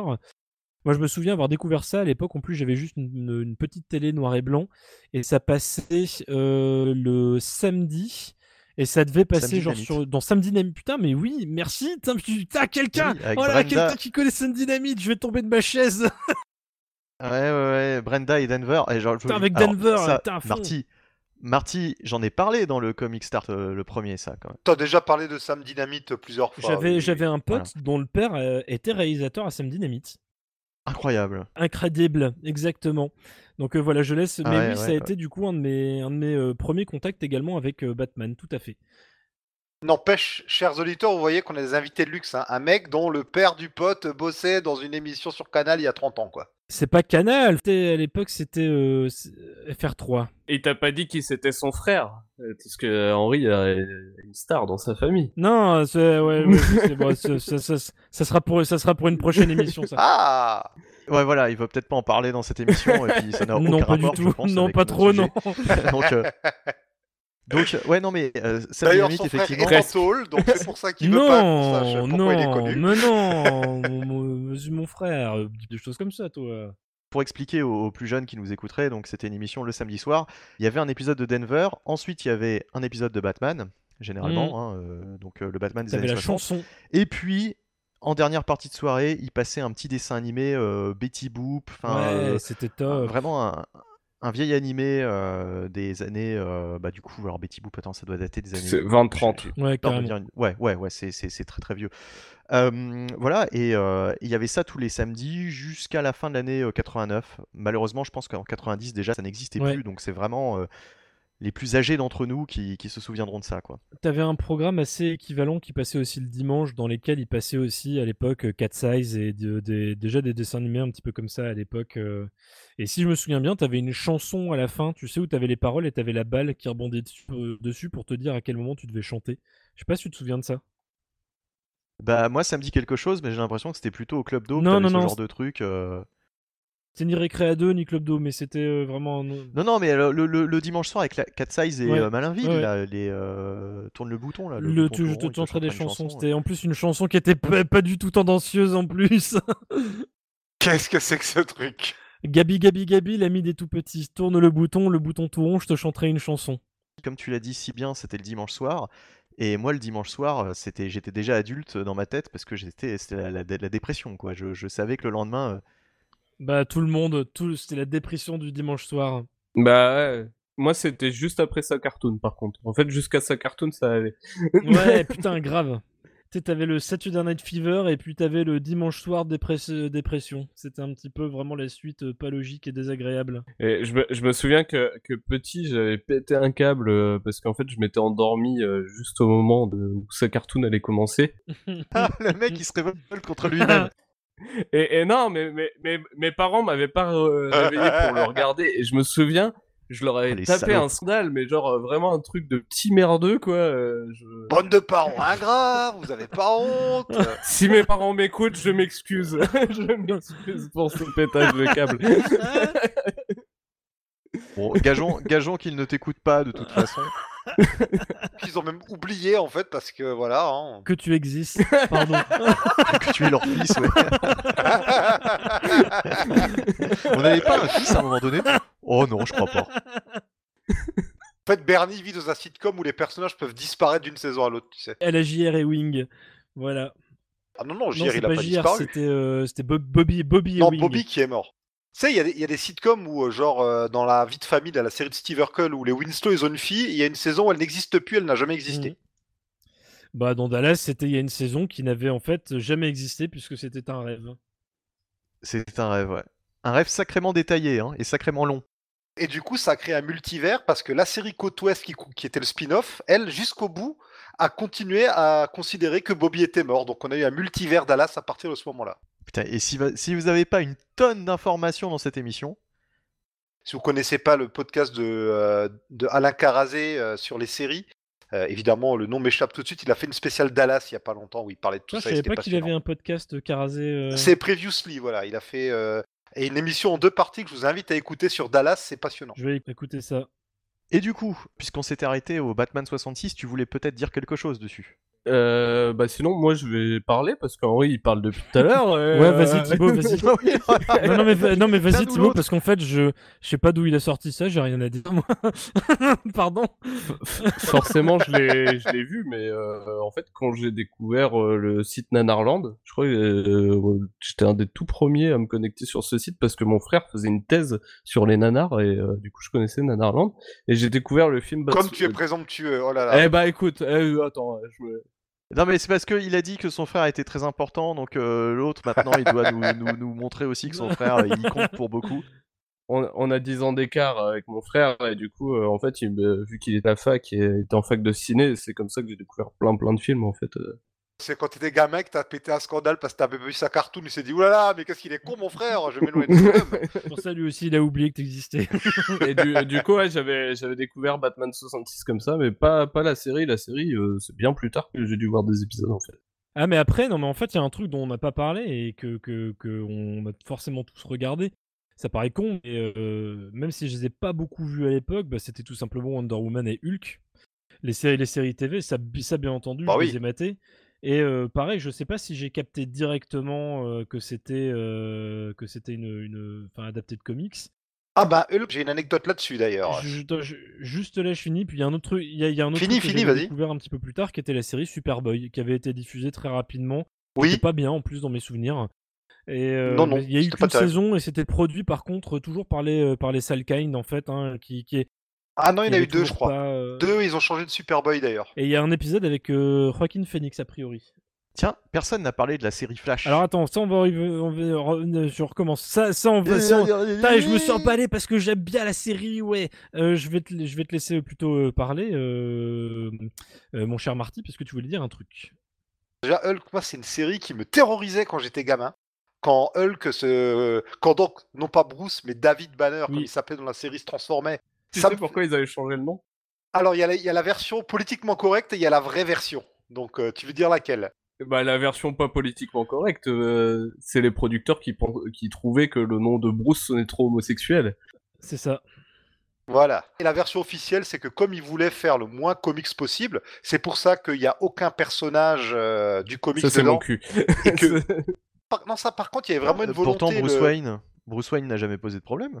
Et, non, mais en fait, le problème, c'est que David Wayne, en plus, était déjà pris, donc forcément, il pouvait pas changer. Voilà, exactement. Il faut dire aussi que la série avait vraiment une volonté de s'éloigner du comics à fond, et c'est pour ça qu'ils voulaient d'ailleurs qu'il soit rouge, Oui, d'où le Hulk rouge euh, de Jeff Lubb des années 2000. Mais c'est pas du tout le même perso, par contre. On va pas dire qu'il est le Hulk rouge parce que c'est tout, tout un arc, mais. euh, Oui, mais oui, mais bien sûr, mais il a juste repris l'idée d'un Hulk rouge. Donc, enfin bon, bref, euh, moi cette série me théorisait et justement, on disait les gens qui connaissent pas les BD et tout, bah, quand le film Hulk euh, de Ang Lee est sorti, je me rappelle de plusieurs personnes, bah, dont mes parents qui regardaient la série Hulk, qui me disaient, euh, en voyant la bande-annonce, ils disaient mais c'est quoi ce truc Hulk, ce n'est pas du tout ça, enfin euh, c'est Mhm. n'importe quoi. Et moi j'étais là genre, mais bah si, c'est ça le vrai Hulk. C'est vous qui connaissez pas le vrai. D'ailleurs, l'anecdote rigolote, c'est que Lou Ferrigno fait un guest dans le film de Ang Lee et que dans les Avengers, c'est lui qui fait les borborismes de Hulk. Oui, il a... et il apparaît aussi comme euh, ah, l'agent de sécurité. C'est dans Sud Ang Lee ou dans Sud Le Terrier C'est dans Ang Lee. C'est dans Ang Lee, oui, qu'il est. euh, Mais oui, il y, a- il y a moyen qu'il fasse aussi un petit guest rapidement dans celui de, de Le Terrier. Bah, il fait un flic euh, dans celui de Le Terrier. Il, il est à la sortie du commissariat. euh, et c'est avec Stanley d'ailleurs qu'il est. euh, Qu'on soit bien d'accord, celui de Terrier est quand même meilleur. Je le préfère, ouais. Moi, il y a des trucs qui me font rire dans le Ang Lee, mais en fait, celui de Le Terrier, ce que je trouve intéressant avec le recul, c'est que c'est le seul épisode euh, dans tout le MCU qui a réellement un c'est parce que c'est pas un film du fait, avec MCU. C'est un film d'Universal. Mais voilà. Ah si, il fait déjà, c'est Ouais, une mais- coproduction mais le- et il fait déjà partie du MCU. Ah, il y a déjà la volonté. Ouais, enfin, c'est Oui, celui, si, si, c'est si. celui qui fait le moins partie du MCU de, de tous les films, quoi. Peut- C'est surtout, euh, non Bernie, c'est surtout que c'est pré-Disney en fait, et que euh, c'est pré-Disney, c'est pré-Kevin Feige qui veut un peu tout harmoniser. Mm. Enfin voilà. Ouais, mais c'est c'est le seul, c'est le c'est aussi qui était chez Universal et euh, par rapport aux Aussi, autres. oui. Donc, euh, c'est- Ouais, mais, mais, mais finalement, finalement, il a quand même été réintégré, hein, puisque William Hurt réapparaît quand même dans Avengers vrai, 2 c'est vrai, et dans les derniers Avengers et tout ça quand même. Bah, et puis surtout, on a cette scène post, euh, post-générique. Avec Robert qui est avant le générique d'ailleurs. Ah, voilà, un effet, euh, je sais plus, euh, un effet Mandela là. Non non, c'est avant le générique. C'est comme une scène post-générique, mais elle est avant. Bah c'est le t'as t'as déjà le- l'apparition de certains noms et euh, c'est comme le truc c'est parce Bah, il y a le, le Shield ou les trucs comme ça qui sont prononcés, je crois. c'est- euh, c'est- oui oui tout à fait Il y a le sérum. euh, alors c'est pas Erskine, c'est l'autre nom. Ran, Rein, Parenstein. euh, Rammstein Puis d'un seul coup, ils font du, du headbang. Non, parce que, Er- parce que Erskine, l'inventeur du, super, du sérum de super soldat, c'est son nom d'emprunt, euh, Er- Erskine, il y a un autre nom. Bon, bref. Et surtout, Marc Ruffalo était à la base envisagé par euh, Le Terrier et on lui a dit oui non. tout à fait ouais Et ben voilà, ils ont eu du pif, hein, les, les décisionnaires euh, chez Marvel Studios, dis donc. Un dernier détail et puis on va revenir sur The Flash euh, le... Et Wonder Le, Woman, mec qui lâche hein. rien, quoi. non non non carrément pas bon non Le, le- le- le- l'autre délire aussi, c'est que pour ceux qui ne l'ont jamais vu, si jamais vous avez possibilité de voir, mon avis, ça doit se trouver sur YouTube, hein, euh, le- la, la séquence d'introduction qui était prévue, euh, en fait, je trouve qu'elle a une véritable importance parce qu'elle, euh, moi, je- en fait, moi, j'ai vu la version cinéma et le dernier plan du film, j'ai toujours trouvé qu'il y avait une ambiguïté là où t'as plein de personnes qui disaient mais non, en fait, fais juste un sourire et c'est cool et machin. Et en fait, quand tu revois la séquence d'introduction euh, qui a été Mhm. coupée, qui est beaucoup plus dramatique, en fait, elle change totalement la vision de la fin. Et en fait, elle, euh, elle renvoie surtout à un truc qui était que, euh, euh, visiblement, selon la légende, c'est euh, Joss Whedon sur le tournage de Avengers qui a improvisé la séquence euh, post-générique où on voit apparaître Thanos. Euh, et c'est lui qui a proposé en fait que ce soit Thanos désormais le grand méchant des phases suivantes en fait pour, pour finir le l'arc complet. Sauf que dans un dans, dans- Et qui s'appelle et le, dans, dans un premier temps, euh, visiblement, ça devait être Hulk en fait le grand méchant euh, de, de, de toute l'évolution en fait Avengers. D'accord. Euh, et c'est pour ça que ce, ce truc était fait comme ça, où, euh, où en fait le, le dernier plan où on voit Edward Norton euh, tout seul qui fait une espèce de sourire qui paraît un petit peu diabolique, et tu vois genre jour sans incident et là t'as le zéro qui apparaît. Euh, quand tu vois la séquence d'introduction, tu te rends compte qu'en fait non, ça, ça voulait juste dire que Hulk avait définitivement pris, pris le, le- le- l'importance en fait sur Banner et que ça, ça risquait de puer par, par la suite en fait. Et cette idée-là, ils l'ont recyclée dans l'ère l'ère des trous. L'air des troncs. Ouais, voilà. Merci, merci. Et puis sinon, la, le- la série euh, Flash, ouais, moi j'aimais bien. hein. J'aimais bien, et, et quand tu la remates avec le recul, le thème de Danny Elfman, la BO de Shirley Walker, qui était déjà donc sur la, la série de Batman Animated, le ton euh, entre comics, toujours un peu comique, et, par, et passage un petit peu plus dark, la direction artistique, je trouve que c'est une série qui finalement était une espèce de déclinaison, moins bien faite et peut-être un peu moins gothique, mais c'était une déclinaison, euh, je trouve, tonale de euh, la, la série de Batman Animated. J'ai revu la série, c'est un peu c'est un peu kitsch sur certains aspects, mais je j'ai une certaine affection pour cette série, moi. Moi je me rappelle, alors tu, tu l'as peut-être vu comme moi à l'époque, euh, l'épisode Ouais. pilote avait été diffusé euh, mercredi après-midi euh, vers 14h et je trouve que l'épisode pilote de cette série est quand même dark. très sombre et très dark. violent quand même. Ah, il m'avait marqué enfant aussi, ouais. Après ça devient beaucoup plus light quand même. Oui et non, t'as le deuxième ou troisième épisode qui met en scène une espèce de personnage euh, loup-garou ou un truc comme ça, et t'avais des effets organiques à l'époque, genre Greg Cannom sur cet épisode-là qui avait fait avant ou après les effets spéciaux de Dracula de Coppola par exemple. Ouais, moi je trouve qu'il y a certains épisodes qui avaient une, certaine noirceur, et même les épisodes du Trickster hein, avec euh, Mark Hamill, quand tu le voyais quand t'étais gosse et que tu disais putain ce mec-là c'était Luke Skywalker, t'avais l'impression que c'était c'était naze. Et en fait, c'est des épisodes qui cultivent une, une certaine folie en fait. Il y a un truc qui est presque dérangeant, je trouve. euh. Et moi à chaque fois je voulais voir ces épisodes et je sais pas si tu te souviens, euh, surtout toi parce que je sais pas si Marty et, et Bernie ont connu ça, mais euh, dans les vidéoclubs en fait il y avait souvent la, la jaquette avec euh, Flash et le Trickster et euh, moi je voulais absolument voir ces épisodes et je ne les voyais jamais, je suis jamais tombé dessus. Euh, moi, j'avais quasiment tout vu. Bah, en fait, ce qu'il faut voir, c'est que tu sais, il y a des séries qui te semblent longues, tu sais, du genre les, le, le hum, tonnerre mécanique ou Manimal, euh, tu sais, où tu te dis putain, il devait y avoir je sais pas combien. Euh, six Et, épisodes. euh, Et, en- Il y a et que en six fait, il y a- épisodes, hein, bah, 6 épisodes diffusés. Au total, il y a quoi? Il y a 13, 13 ou 10 épisodes. Et pour le coup, Flash, euh, Flash, il y en a 19, hein, je crois. t'as- une saison de 19 ou 19 ou 20 épisodes, tout à fait. Ah c'est tout? Ah ouais, il y a qu'une saison. euh, Mais comment ils faisaient quand ils en passaient tous les soirs à un moment donné, euh, je crois sur le, je sais plus sur quelle chaîne? Bah, hum, sur M6, bah, à un moment, c'est tout. C'est- C'est c'est qu'ils te remettaient les mêmes, c'est ça? C'est pour ça que j'avais toujours l'impression de revoir un petit peu la même chose alors. Ouais, ouais. C'était pas qu'une impression. Euh, Manimal, il y en a genre 6, 7, 8, et il y a eu un crossover avec une série euh, Nightman ou un truc comme ça quelques années plus tard, ouais. C'est genre dix ans plus tard, Simon McCorkindale. D'ailleurs, j'avais j'avais retrouvé l'épisode et c'est c'est bah, c'est mauvais. Mais euh, mais oui oui. Mais c'était mauvais Manimal ou pas? Parce que moi j'adorais gamin. Bah c'est aujourd'hui c'est peut-être un petit peu kitsch, mais c'est mais c'est rigolo. C'est vieux. Je trouve que ça a son charme. Et puis encore une fois, je vais être chiant avec mes effets spéciaux, mais effets spéciaux de Stan Winston quand même. hein. Ah oui Ah Stan Winston, donc euh, Aliens, Terminator, euh, Predator et tout ça. hein, euh, Jurassic Park aussi. Au final, t'as eu qu'une transformation par deux, épisode. hein, deux- en fait, en fait, il y a euh, les deux mêmes transformations qui revenaient tout le temps, qui étaient la panthère et l'aigle. Et t'avais eu deux ou trois transformations exceptionnelles du genre le serpent et puis Le euh, requin aussi, non? Et le requin, ouais, mais c'est- mais c'était des effets spéciaux très sommaires en fait. hein, euh. Ouais, ouais, ouais, Mais ouais. c'est- Mais c'était sympa, euh, malgré tout. Pour l'idée, c'était. Ça m'a rappelé à chaque fois un clip de AA où euh, tu voyais un moment le, le- le- un mec se jeter d'une falaise et il se transformait en requin avant, euh, avant de- d'atterrir dans l'eau.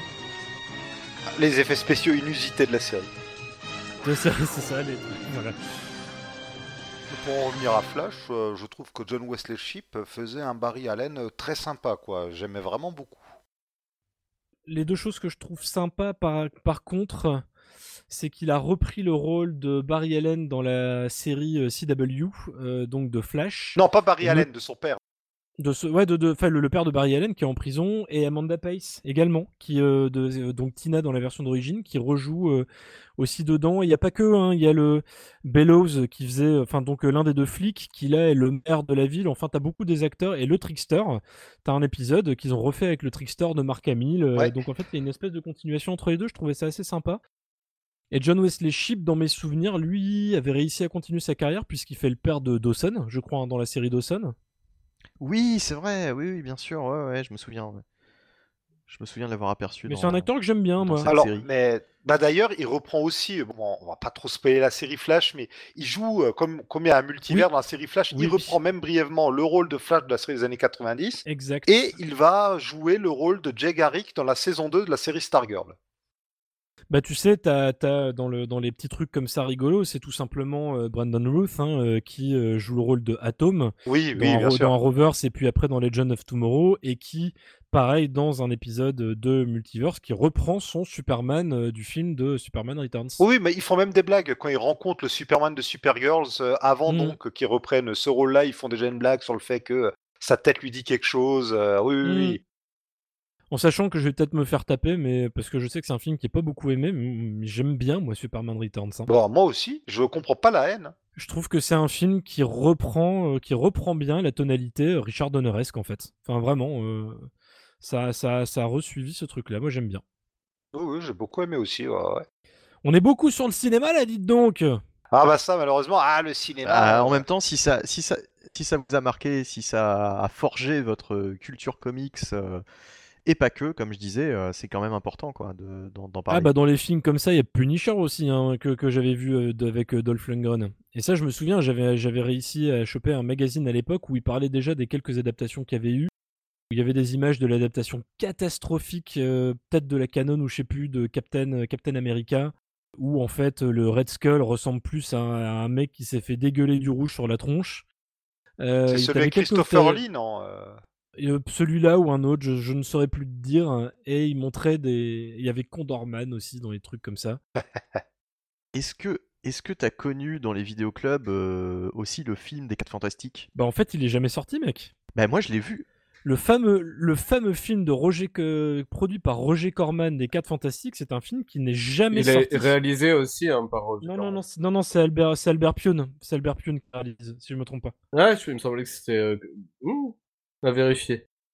Pendant des années, dans un vidéoclub dans lequel j'allais dans les années 90, il y avait un film Les 4 Fantastiques. Et bah, c'était une copie illégale.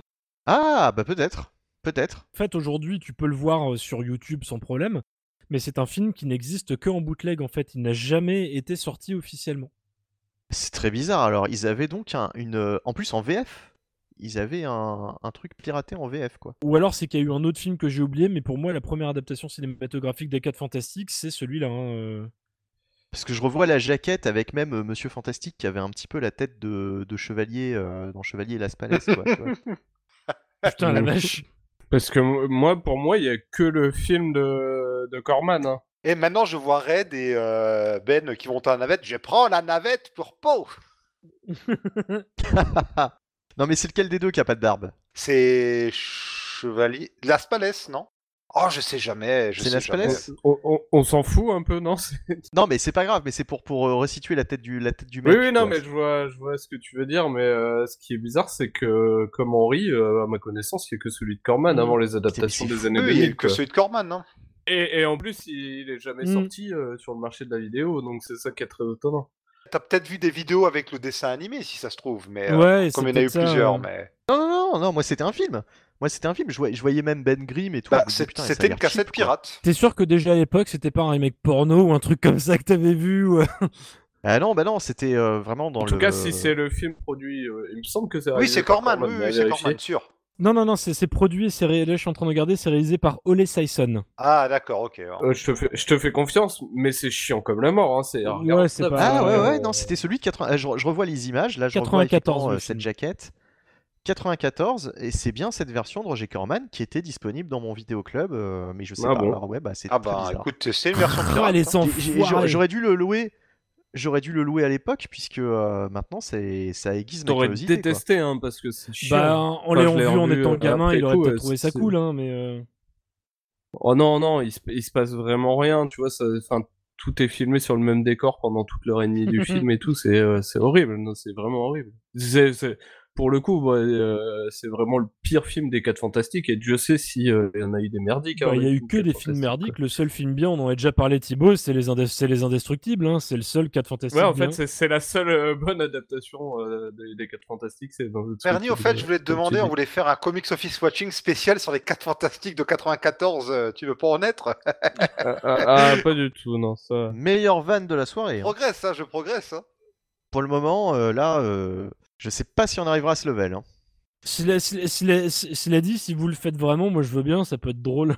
Bah, franchement, euh, En tout cas, on a, on a parlé de bons films euh, super-héroïques, on peut parler des plus mauvais, et pour moi, le pire du pire, c'est Catwoman. hein. oui, non, mais là, tu tires, sur, tu tires sur un cadavre, là, c'est pas possible. Non, non. Après, en vraiment pas bien, t'as quand même Punisher Warzone. hein. Electra. Punisher Warzone, c'était pas bien. Electra, Electra c'est vrai Electra, que c'est vraiment pas bien Pu- du tout. non Punisher. Warzone, la bande-annonce était sympa, puis le film, ouais, c'est, il est assez chiant, quoi. ouais.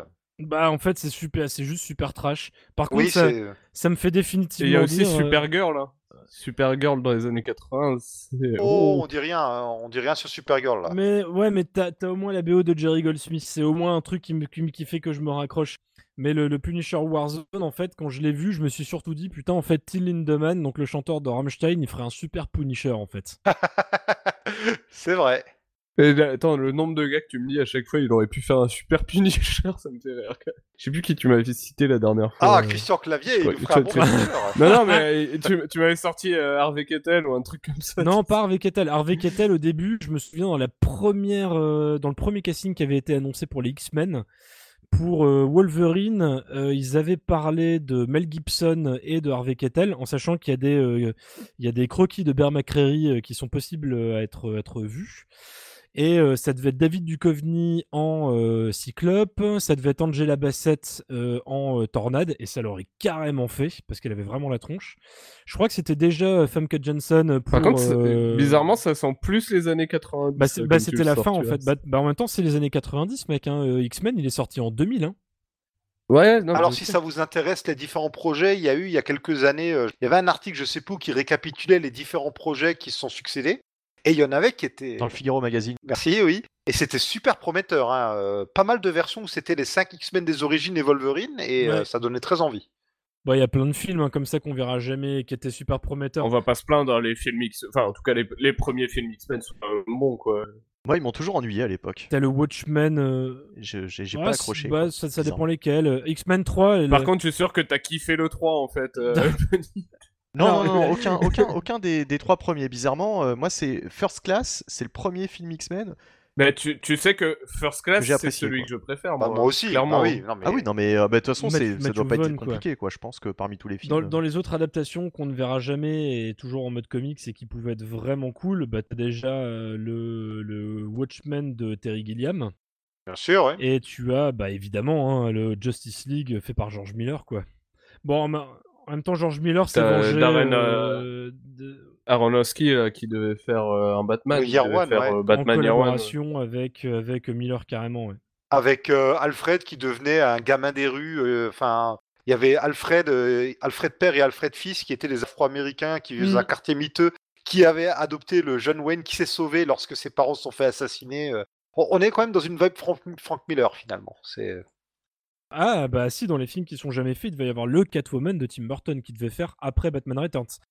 Mais euh, pour, pour revenir sur le truc de Batman par Aronofsky, Aronofsky avec le recul, euh, moi j'aime pas j'aime pas tout quand même. hein, tu vois dans, dans sa carrière. et c'est surcoté Aronofsky. C'est que ça, c'est que ça a tendance à être un peu, un hein. super prétentieux et ça aurait pas nécessairement donné un super film en fait. hein. Ah non, non, mais je dis juste que ça, euh, ça aurait pu Oui, euh, oui, avoir oui, lieu. Aronofsky, c'est quelqu'un qu'on a euh, survendu trop vite, je pense. Oui oui, bah c'est comme Nolan quoi. Ouais, je pense que c'est- c'est c'est surtout un réalisateur euh, d'adolescent, euh, entre guillemets, quoi. Parce que quand tu vois Requiem for a Dream à 16 ans, Oui, t'as voilà, ouais. d'être trop rebelle. Bah, Enfin, c'est un film qui reste pas, ouais. agré- pas- C'est c'est un un autre film qui reste pas agréable à voir, mais c'est vrai qu'avec le recul, quand tu le revois, c'est quand même beaucoup, beaucoup d'effets très faciles en fait. Beaucoup d'effets très chocs. Bah, euh. c'est plus un film euh, de, mon- enfin, de montage qu'un film de réalisateur, Oui, quoi. Et ça oui, enfonce ce quand même beaucoup de portes ouvertes. Hein. Euh, L'addiction, c'est mal. Oui, bah oui, merci, on sait, oui. Par contre, après, euh, ce mec-là a fait The Wrestler qui est vraiment cool. Celui-là, il est cool, beaucoup Ouais, film. qui m'a mis, pour le coup vraiment mis mal à, l'aise-. Là, il a vraiment réussi avec le grain, avec les effets de désaturation d'image Ouais. et tout. Il a vraiment. Par un- contre, The Fountain, c'était une de ces merdes. Bah, bon. J'aime bien Fountain, moi. The Fountain, qui est aussi un comics. Oui. Euh, non, non, non, non, non. Il a fait, il a fait un comics par la suite pour pouvoir. Oui, parce qu'il n'arrivait pas à faire le film, donc il a fait le comics, puis il a fait le film, ou un truc comme ça, ouais. Par contre, on s'éloigne du sujet avec tout ça. Donc on va peut-être. C'est pour ça que j'ai introduisé le fait que The Fountain avait débouché sur un comics, tu vois. Oui, j'ai bien compris, mais euh, on va peut-être revenir même à, à l'essentiel. euh, Est-ce qu'on a fait le tour euh, niveau euh, série télé euh, ou dessin animé que vous regardiez euh, Euh, bah en fait, j'aurais bien dit Gargoyles, mais Gargoyles, c'était pas encore des comics. Oh. Ça aurait pu être des comics, Gargoyles. Hein. Oui, oui, oui, tout à fait. hein. Il n'y a, pas eu une série après ouais. Peut-être, ouais. Oh, il y en a eu après, oui, oui. Il y, en a, il y en a eu, donc euh, ça peut, ça peut rentrer dedans. hein. De toute façon, tu peux en parler. hein. Ah si, il y avait, il y avait, il y avait un dessin, il y avait un dessin animé, mais je m'en suis rendu compte que bien, bien, bien plus tard, sur M6 Kids, j'étais assez fan de Cadillac et Dinosaures. Oui, Et Très bon ça, il y a eu euh, le, le comics de, j'ai oublié son nom, mais qui est génial. c'est Chronique de l'ère xénozoïque de... euh, alors attends, le nom, je l'ai sur le bout de la langue, Ouais, c'est moi avec aussi. un S. C'est un nom à consonance germanique. euh, Ah, Il y a eu en tout cas une très bonne euh, bande d'arcade aussi, Ouais, euh, carrément, ouais. Dinosaures, Ouais. Euh, qui, était, euh, qui était bien fun, un beat'em all. ah comment il s'appelle le mec qui a fait... euh, Alors c'est peut-être pas un S son nom. Oh, je sais plus, je sais plus. Ce gars-là a fait beaucoup d'illustrations euh, pour Conan, notamment dans les éditions J'ai lu qui sont sorties il y a pas très longtemps. Ouais. Et Euh, malheureusement, les, les BD euh, Chronique de l'ère xénozoïque, il n'y en a pas beaucoup. C'est Visiblement, ça fait 20 ans qu'il promet d'en faire d'autres et il n'en a toujours pas fait, et c'est bien dommage, parce que le, le, le comic en lui-même est très sympa. Mark Schultz, Voilà, Mark Schulz, donc voilà, ouais, bah voilà. comme papa. Schulz. Voilà, c'est pour ça que je pensais consonance germanique. Et euh, ouais, non, il y avait- il y avait ces trucs-là, mais tu sais, en fait, euh, comme, comme disait euh, tout à l'heure Thibaut, hein, c'était intéressant quand il parlait également de Men in Black et tout ça. Je pense que sans le savoir, un peu comme lui. C'est aussi des dessins animés que je regardais, hein. Men in Black, The Mask, euh, les, tor- les Tortues Ninja. Tortue Tortue euh, Ninja aussi, ce- hein. euh, Que ce soit The Mask ou Men in Black, on avait les doubleurs euh, des Oui, films, tout à en fait. Et ça, c'était fait. vraiment super cool, quoi. Parce que pour le coup, c'est un truc que les Américains Ouais. ont pas eu.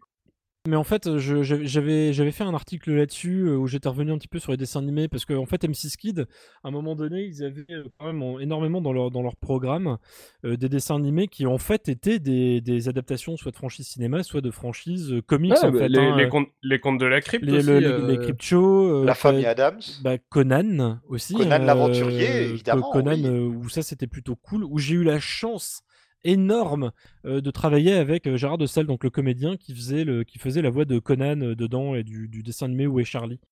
Euh, et c'était. Décidément, euh, ça plus ça Non, non, mais c'était- Et tu sais toujours pas ce que fait son frère dans la vie. Non, et d'ailleurs, euh, ça, Ça me perturbe. Ça me, ça me- ça me perturbe. Je ne sais pas si je tiendrai jusqu'à la fin de l'émission. Mon frère est Christopher Nolan. C'est- Non, non, mais c'est mais- C'est mais Christophe Lambert. En fait, c'est- un sujet qui est intéressant en fait de se rendre compte. Alors c'est peut-être un truc dont vous avez déjà parlé dans, votre, dans, le- dans le premier podcast, Il imite, mais il imite Christophe Lambert comme personne. C'est le. ah bah t'avais les de dessins animés. Highlander aussi exactement avec Quentin Oui, les dessins animés. Highlander, oui. Mais euh, c'est vrai que euh, quand, quand on était gamin, et je pense qu'il y a beaucoup de personnes qui ne se rendent pas compte en fait qu'ils ont vu beaucoup plus de. Attendez, j'ai une idée à la con pour conclure cette émission. La dernière séquence, ce sera deviner ce que fait le frère d'Henri dans la vie. non, j'aime pas ce jeu. Et on limitera, on limitera en, en- en prenant la voix de Laurent Ruquier euh, parce que ça, ça fait très grosse tête. Bon allez vite, euh, enchaînons, enchaînons. euh, moment de gênance à part. Bon, reparlons Vite. de comics, tiens. J'étais juste en train, Et j'étais ouais, juste en ouais. train de terminer sur l'idée qu'il y a beaucoup de personnes finalement qui connaissent des comics sans le savoir. C'est ce que Thibaut avait dit un peu à un moment dans l'émission. Mais que ce soit au niveau des dessins animés, euh, que des séries, que des films en fait qui sortent, parce qu'il y a des trucs de temps en temps que tu t'en rends pas compte. The Crow, c'est pareil. hein. Il y a beaucoup de personnes à mon avis qui ont vu le film et kiffé et qui ont pas du tout fait gaffe qu'à la base c'était un comics de James O'Barr. hein, euh. Où ils ont vu les suites du film ou la série Ouais. télé, ils ont moins aimé, mais bon. Putain, c'est vrai la série TV avec Marc Dacascos, mec. Remarque, le pire, le pire de tout dans les films comme ça, c'est quand même le troisième où t'as David Boreanaz. Non, ça c'est dans le 3, enfin ou dans le 4. Et surtout, C'est Vincent c'est- le 3, non? Non, non, non, c'est dans le 2. C'est Edouard Furlong dans euh, The Crow 4. C'est Oh une oui, catastrophe. oh oui. Catastrophe.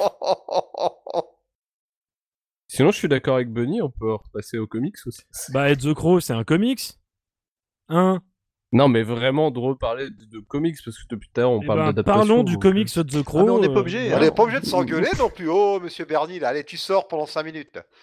Non, mais j'avoue, j'ai beaucoup, beaucoup, beaucoup trop parlé. euh, De toute façon, c'était c'était attendu. Je suis désolé. Vas-y. Et ben là, il dit plus rien. Mais on m'a dit de sortir pendant 5 minutes, alors ouais, je ne sais pas moi. Et sinon, euh, niveau, euh, niveau peut-être jouets ou euh, jeux vidéo, ou tout ce qui est euh, divertissement qui pourrait s'approcher euh, de près ou de loin de, de- de l'univers des comics, est-ce que vous aviez eu des, des choses qui vous ont marqué euh, Ouais, ouais, beaucoup. euh, J'avais eu. euh, Toi, tu parlais de, de toute façon déjà des figurines que tu avais. Je note que c'était Bernie qui devait parler, mais bon.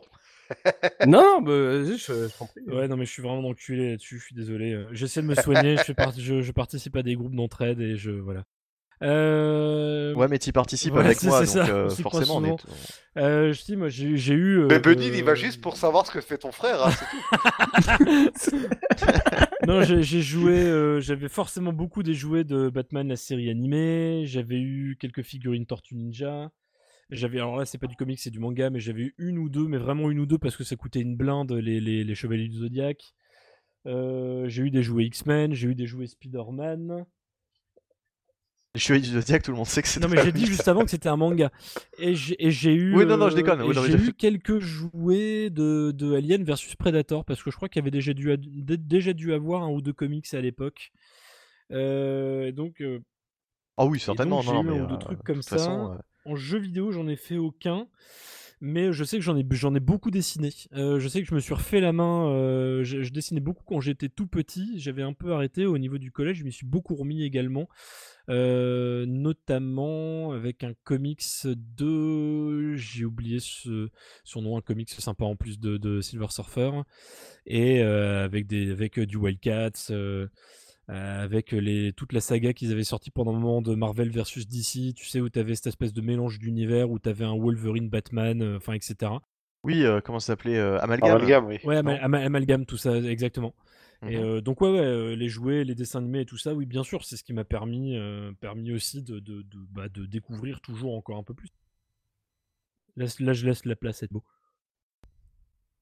Bah ouais, non, mais j'ai pas grand chose à dire en fait pour le coup, parce que moi, au niveau C'est jeu pour ça que tu vidéo... me laissais parler. Bah c'est ça, mais au niveau jeu vidéo, non, j'ai euh, pas trop de jeux vidéo chez, chez nous. C'était interdit dans la famille de Bernie. euh, Déjà, la télé, ça le rendait fou, ça le rendait violent avec ses parents. Donc, euh, Et euh, niveau jouets, non, pareil. euh, si, euh, après, pas mal de jouets Star Wars, mais bon, est-ce que c'est plus dû au film que, que aux comics, quoi, pour le coup? Mais ouais, j'ai eu pas mal de jouets Star Wars, en fait. J'avais les, têtes qui se Oui, oui, là, je les ai encore. Ouais, je les Ah ai oui, comme encore. les ça. Mighty Voilà, exactement. Donc, euh, bah, j'ai euh, C3PO, j'ai, euh, j'avais Yoda, j'avais la planète Mars, ça c'était cool parce que, enfin, l'étoile noire, pardon. Euh, c'était vraiment cool, elle se dépliait, il y avait tous les persos à l'intérieur et tout. Putain, ça, je la voudrais tellement, je la trouve toujours pas. Bah, va lui voler, hein. Mais il l'a plus. Si, si, je l'ai encore, mais par contre, Si, ma mère ah, avait putain. prêté le- les jouets à, à des gamins, du coup, il manque euh, les trois quarts des pièces et tout. Il y a, il y a des trucs, il y a des trucs un peu pétés. Mais de toute façon, je fais que. Quand tu retournes dans la maison de Bernie, en fait, euh, chez ses parents, il y a des trous partout dans les murs. Ça correspond à chaque fois qu'il était pas content. Non, mais même Avec pas, les dates. pas, pas plus Il y a, que il y a- ça. il y a non un plus. jouet, putain. Alors, toi, peut-être que. euh, Enfin, je voulais dire zut alors. Euh, Il y a un, un jouet, je sais pas si t'as connu, toi, Bunny. C'est. Ouais. Pendant un moment, ils vendaient un truc où la gueule, c'était une cassette audio. Et en fait, quand tu le dépliais, c'était une espèce de mini-jeu de société aimanté. Et ils avaient fait ça avec les Tortues Ninja. Ah oui, oui, oui. Et je l'ai- tu- encore. Ouais, tu, tu veux dire, tu veux dire à l'intérieur, à l'intérieur de la cassette audio, t'avais un truc qui se dépliait, non? C'est qui, qui se dépliait, tu Ouais. le repliais dedans en fait. euh. J'ai eu Oui, euh, je- pas je- mal de jouets Tortue Ninja en fait. Hein. Je j'y pensais même pas, mais oui, en effet, ouais, j'ai eu deux trois Tortues Ninja aussi. D'ailleurs, les... pour faire la parenthèse sur les jouets Tortue Ninja, les jouets étaient beaucoup plus adultes dans leur design que euh, les persos du dessin animé qu'ils étaient censés représenter pour nous. Parce qu'à l'époque, je ne savais pas que c'était un comics. J'avais beaucoup de figurines euh, Power Rangers où tu t'appuyais sur le bouton de la ceinture et il changeait de Qui sortait. Ouais, j'en avais une. Je- ça, ça, c'est ça c'est le moine qu'on a tous chez nous. Ça, Je vais devoir faire du montage. T'avais la tête du projectionniste. Arrêtez avec ce projectionniste, on en a pas parlé dans l'émission. Je suis désolé, excuse-moi, pardon. le montage qui va durer 12 heures là. Euh, Donc, même, désolé, même ce, euh, même- Non, non, même on révélera à la fin qu'est-ce que c'est que cette histoire de projection. même, même ce mot-là, il faut pas le dire du coup. Pardon. Non, projectionniste. Ah oui, c'est projectionniste, d'accord. C'est devenu l'insulte suprême. Bon, alors du coup, on en était où? Qu'est-ce qu'on disait? Pardon. Oh, c'est pas possible. Ah oui, non, je disais oui, euh, les, les, les, euh, les, les jouets Tortue Ninja étaient effectivement beaucoup plus adultes que, euh, que les persos qu'on voyait dans l'animé, quoi. Puisque à l'époque, je ne savais pas que c'était euh, adapté aussi Mm. d'un comics. Et effectivement, les Mais figurines avaient plus oui, le design mais oui, j'ai vu, j'ai comics. vu le Tortue Ninja 2 au ciné, bordel, bien entendu. Go Ninja, Go Ninja, go Bah en fait, quand je, quand Go je suis sorti de la salle, euh, je faisais, euh, je foutais la honte à ma sœur. Il s'est pris pour Je, Vanilla je Ice. foutais la honte à ma sœur parce que je dansais comme Vanilla Ice dans la rue. réellement, réellement, je, je t'assure. Eh ben euh, normal, mais tout le monde se foutait de ta gueule en fait. Bah hein. ça c'est encore le cas aujourd'hui. hein. Dès que tu sors dans la rue, tu fais la danse de Vanilla Ice, donc forcément. Je le fais devant mes élèves encore à l'heure actuelle et, et ils se foutent de ma gueule, étrangement. euh. La précision dont tout le monde se fout, du coup, tu l'avais vu où? Je l'avais vu à l'UGC qui était ouvert depuis pas très longtemps. Non, mais sur l'île. Oui, oui, du, du- oui bien sûr. Euh, le- D'accord, j'habitais déjà Sur l'île. Sur l'île, quoi. Et euh, je me souviens que j'avais connu, pour ceux, qui, pour ceux qui ont connu ou non, qui était sur la 5, il y avait une émission qui s'appelait Babylone. Et il y avait eu une émission spéciale là-dessus, justement, où ils avaient montré. euh, Spécial trio. Fa- Fallait me le dire que c'était une spéciale personnes qui ont vécu à Lille euh, au tournant des années 80-90. Ah, mais j'ai Il y en a qui ont mal tourné aussi. Hein.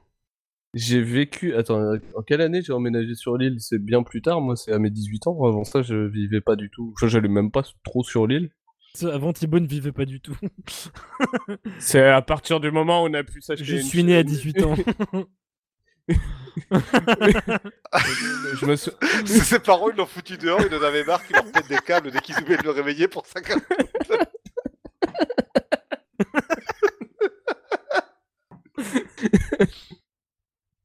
Bon, bref. Ça va être une, une horreur. Ça, tu laisseras. hein. Du coup,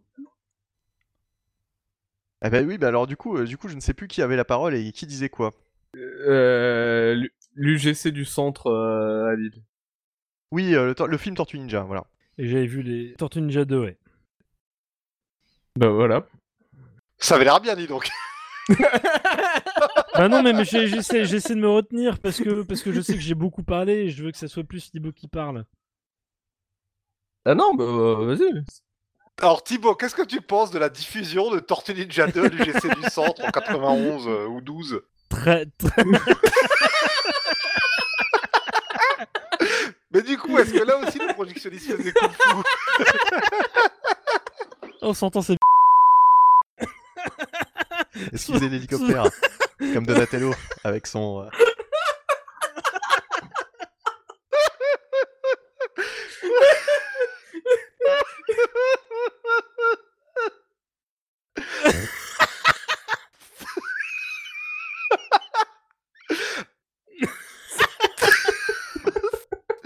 Ah bah, Jonathan va vraiment regretter de pas avoir fait l'émission. Non, comment reprendre après ça quoi? Alors attends, je vais reprendre sur Tortue Ninja 2. Moi j'aimais bien les Tortue Ninja quand j'étais gamin. Même le 3. Même si bon, faut avouer que c'est un peu la loose, hein, où ils euh, sont samouraïs, ouais, c'est ça, ça. le hein, Oui, et, et j'avoue que même, même si j'avais, j'étais bon public quand j'avais euh, 8 ans, quoi, je sentais quand même que le 3, même si je l'aimais bien, je sentais qu'il y avait un truc qui allait Bah pas, déjà quoi. le 2 hein, c'était euh, beaucoup plus porté sur la vanne, le 1 il est quand même beaucoup plus mature hein. Oui, Déjà, il restait plus que le buste de, de Splinter, il l'avait même plus en entier, quoi. il y a Casey Jones, mais ils ont oublié euh, le matériel. Tu- Il y a tellement pas de budget qu'ils peuvent même plus acheter de- de- un masque de hockey à Casey Jones, quoi. C'est, euh, c'est vraiment la loose. ils remontent le temps et euh, ils sont samouraïs. euh, voilà, c'est à peu près euh, le, un résumé du film. Oui. Ouais, c'est pas ouf. Ouais, bah le 3, c'est jamais le meilleur. Hein. Superman 3, Spider-Man 3, euh, les différents Terminator 3, euh, Robocop 3 aussi, tiens. J'ai jamais vu Robocop 3. Et, et d'ailleurs, euh, vous avez pas, vous avez pas mentionné Robocop. Euh, vous aviez vu Robocop étant jeune ou pas? Ouais, grave. Ouais, ouais. ouais. Par contre, ça, ça m'avait un peu euh, choqué. Et maintenant, Bunny va vous demander de citer tous les films que vous avez vus enfant. Et d'ailleurs, vous avez pas non plus cité la soupe aux choux, tu vois. Robocop, moi je l'ai vu beaucoup trop jeune. Alors je crois que je l'avais déjà dit l'autre fois, mais mes parents, des fois, ils m'enregistraient des trucs. Et ils savaient pas trop ce que je regardais. Genre, j'ai vu Predator euh, à 8 ans, j'ai vu Terminator à 8 ans. Ma mère m'a enregistré un machin, euh, La vallée des dinosaures, je sais pas quoi. C'était un film de cannibale avec des explorateurs qui cherchaient une vallée où il y Oui, avait des les, les montagnes, les, les montagnes de la, Dieu Canni- euh, le- les- les- la montagne du dieu cannibale. Avec Ursula Andress et Stacy Kitsch. Eh ben écoute, c'était La vallée des dinosaures ou un truc comme ça, le nom du, du film, quand ma mère me l'a enregistré, parce que jamais de la vie elle m'aurait enregistré. euh. Bon bref, euh, j'ai vu les deux premiers Robocop beaucoup trop jeunes, surtout le 2 avec le cerveau mal fait, là c'est assez traumatisant quand même. Ah bah le, le 1, euh, le, un- le 1 est Ah ultra bah moi je trouve hein, que le quand premier même. est carrément trash quoi. Le premier. euh, Le premier- Le, le 1, c'est la violence, c'est la boucherie. euh. Oh, Ah oui. oui, mais oui. c'est une satire sociale, c'est bon pour les jeunes, oh là là. Je, je suis pas sûr que je captais euh, l'ironie de Verhoeven à 8 ans pour le coup. non, euh. non, non, carrément. Non, bah moi non plus, mais non, mais non, moi non plus. Pareil, Starship Trooper, je l'ai vu assez jeune et je, premier, je le prenais vraiment au premier degré, moi, pour le coup. Putain, je l'ai vu, je l'ai vu au Cinoche, c'était ouf. Ah ça, pas du tout, je l'ai vu à sa première euh, diffusion télé quand j'avais genre 13 ans, et j'ai capté direct euh, l'ironie du truc. Quand t'as 12-13 ans, tu peux pas te rendre compte que c'est pas fait exprès que ce soit aussi exagéré. Ouais, mais moi, je suis complètement. Moi, je voyais aussi, juste hein. des gens, je voyais juste des Ah oui, gens se faire partout. Je trouvais ça cool. Mais euh, mais il y a si euh, le- enfin il y a un truc dont dont vous avez parlé avec nous là il y a pas très longtemps euh, chez nous. Euh, ça c'est un truc forcément aussi c'est du comics hein, c'est les contes de la crypte hein, tout simplement. Moi j'ai vu ça assez vite et ça pour le coup Mm. j'ai Ouais, décou- le- découvert un peu plus tard que c'était euh, issu des IC Comics. Il y a même le film dont on avait parlé, effectivement, une des premières adaptations euh, euh, qui avait été faite en Angleterre, genre Histoire d'outre-tombe ou un truc comme ça, où là tu m'as rappelé en fait ce sketch-là et c'était Oui. déjà du Mhm. coup ce truc-là. Donc ça, je l'avais vu dans les quartiers interdits de, de Jean-Pierre Dionnet sur Canal+. Et vraiment, là pour le coup, les contes de la crypte, moi ça a été la grosse claque. Et j'ai vu ça euh, assez jeune. Je pense que j'étais encore à l'école. euh, je devais être encore, euh, je, je sais plus, peut-être la CM2 ou quelque CM2 ou 6ème tout court, enfin tout, tout voilà. Et j'avais vraiment, vraiment surkiffé dès le début en fait. hein. Ça a vraiment été complètement hypnotisé par le truc. Et j'adorais, vraiment. Et ça, pareil, donc premier rapport indirect également avec le comics au final. Euh, je tenais à le dire aussi. En fait, en fait au plus j'ai rien préparé à l'avance et au plus on avance et je me rappelle de trucs comme ça. Là, même pour moi, hein, les contes de la crypte, euh, c'était un truc que j'étais assez assidu. Plus euh, le dessin animé euh, quand j'étais gamin, parce que je crois que ça correspondait plus. Et il me semble que, euh, pour le coup, la série, je le voyais sur une chaîne belge, mais je suis plus, plus sûr. Parce que j'étais frontalier, du coup, on captait les chaînes belges, ce qui fait qu'il y Bah a oui, des trucs que je RTBF2. voyais. Et Crypt, euh, euh, Show, euh, donc en, original Tales from the Crypt Keeper. Si vous avez la possibilité de les revoir, il y en a sur YouTube et sur Dailymotion. Ça reste cool, hein. Explique peut-être ce que c'est Crypt Show. Crypt Show, c'était euh, un dessin animé qui était diffusé dans M6 Kid et qui était en fait les contes de la crypte, mais version animée pour les enfants en fait. Donc euh, il n'y avait pas de sang, euh, enfin pas nécessairement de sang. C'était au niveau, on, va dire que sur le frousomètre, c'était à peu près la même chose que Fais-moi peur ou c'était quoi l'autre l'autre truc, l'autre série à Euh, l'époque Chair de poule. ou chair de poule, c'est- on va dire que c'était à peu près le même délire. Mais euh, ouais, c'était sympa. Je- je- moi, je, me suis rematé déjà des, épis- des épisodes, mais là, en plus, quand je te dis ça, c'est genre il y a quelques mois. hein, et et, euh, bon, après, il y a peut-être l'effet nostalgie qui joue dedans, mais je trouve ça, euh, je trouve ça toujours assez sympathique à, à mater. euh. Et d'ailleurs, en parlant monstres et en parlant euh, dessins animés, euh, je suis certain que vous avez connu aussi euh, le dessin animé des Ghostbusters, Ouais, bien The sûr. Real Ghostbusters. mm. Bien sûr. J'aimais pas trop, moi. Ah, c'est Ah ouais vrai? Ouais, je- j'aime bien les films, en fait. Les films euh, étaient cool, mais le dessin animé, j'ai jamais trop accroché. Ah, moi j'adorais. Peut-être que tu as vu aussi euh, des épisodes qui ont été euh, faits un peu tardivement, mais en tout cas, moi, le... enfin, je sais que la... les, les deux premières saisons, je les trouve toujours excellentes. Euh, sur Netflix, ils avaient remis euh, justement ce- cet animé il y a quelque temps. Ouais, j'aurais peut-être euh, jeté un œil parce que pour le coup, j'ai peu de souvenirs, Euh, mais ouais, je sais pas. Ils pas- ont retiré entre temps, mais Ah merde. oh. Enfin, tant pis, mais euh, un jour ils les remettront peut-être. Mais en tout cas, euh, en tout cas, ouais, je trouvais qu'il y avait vraiment des épisodes justement assez. On parlait de, de Batman, le dessin animé. Je trouve que dans Ghostbusters, il y avait aussi quelques, quelques épisodes qui étaient euh, sacrément adultes par rapport à, au jeune public qui Mm. était visé, quoi. Mm. Mm. Bah, c'est euh, Henri parlait tout à l'heure de Gargoyles et pour le coup, c'est Gargoyles Pareil, je, ouais. je Ouais, kiffais, ouais. mais Ah ouais. c'est- vrai, vrai que c'était ultra Ouais, sombre au final. euh.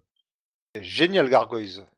Et limite, en fait, c'est drôle, c'est des séries, alors sur- surtout Batman et Gargoyles, euh, c'était des séries qui euh, présentaient quand même aussi une, petite violence graphique. hein. On oublie un petit peu, mais il y a, enfin, aujourd'hui, ça pourrait paraître dérisoire, mais à l'époque, quand t'es gamin et que pour une fois tu vois euh, du sang sur le visage de Batman ou du sang sur le visage de Joker ou un truc comme ça, ça choquait un petit peu. Moi, je me souviens d'un des premiers plans du premier épisode de Gargoyles où euh, t'es à je sais plus quelle époque, où t'as euh, des chevaliers ou je sais plus où vikings, enfin bref, enfin je sais plus. C'est les Vikings qui envahissent l'Angleterre, ouais. Oui, parce qu'après, c'est vrai que les statues sont emmenées en Amérique et machin. Tu les voyais monter, à ce moment-là, t'avais les nuits, qui- les nuits qui tombaient, donc les gargouilles qui sortaient de leur état de pierre. Et euh, tu voyais un mec qui mettait un coup d'épée et Goliath qui le rattrapait dans la main, et tu voyais du sang qui lui coulait de la main. Et euh, quand t'es jeune, putain, ça, te- ça, ça faisait son petit effet en fait d'un seul coup. Tu disais merde, putain. euh, Ce qui est bizarre, c'est parce que nous, on était habitués à ce type de dessin animé avec les dessins animés justement euh, japonais, avec les DBZ, les canaux survivants, etc., qui étaient beaucoup plus violents. finalement, DBZ n'était pas encore arrivé à ce moment-là. Avant Ou, euh, ou- ou- si, si, euh, si, Ah, si, si, euh, si, si. bien sûr Ouais, que mais je, là, je, je sais hein. pas. euh, Bah, ok, je me trompe. Ok, d'accord, je me trompe, ça marche. euh. Non, non, mais je, me, je, je sais pas si les, les, les épisodes les plus violents, tu sais, avec l'arrivée de Vegeta et Mais je, trouvais que c'était euh, pas la même euh, violence ouais, c'est en ça. fait. euh, pour le coup, c'est.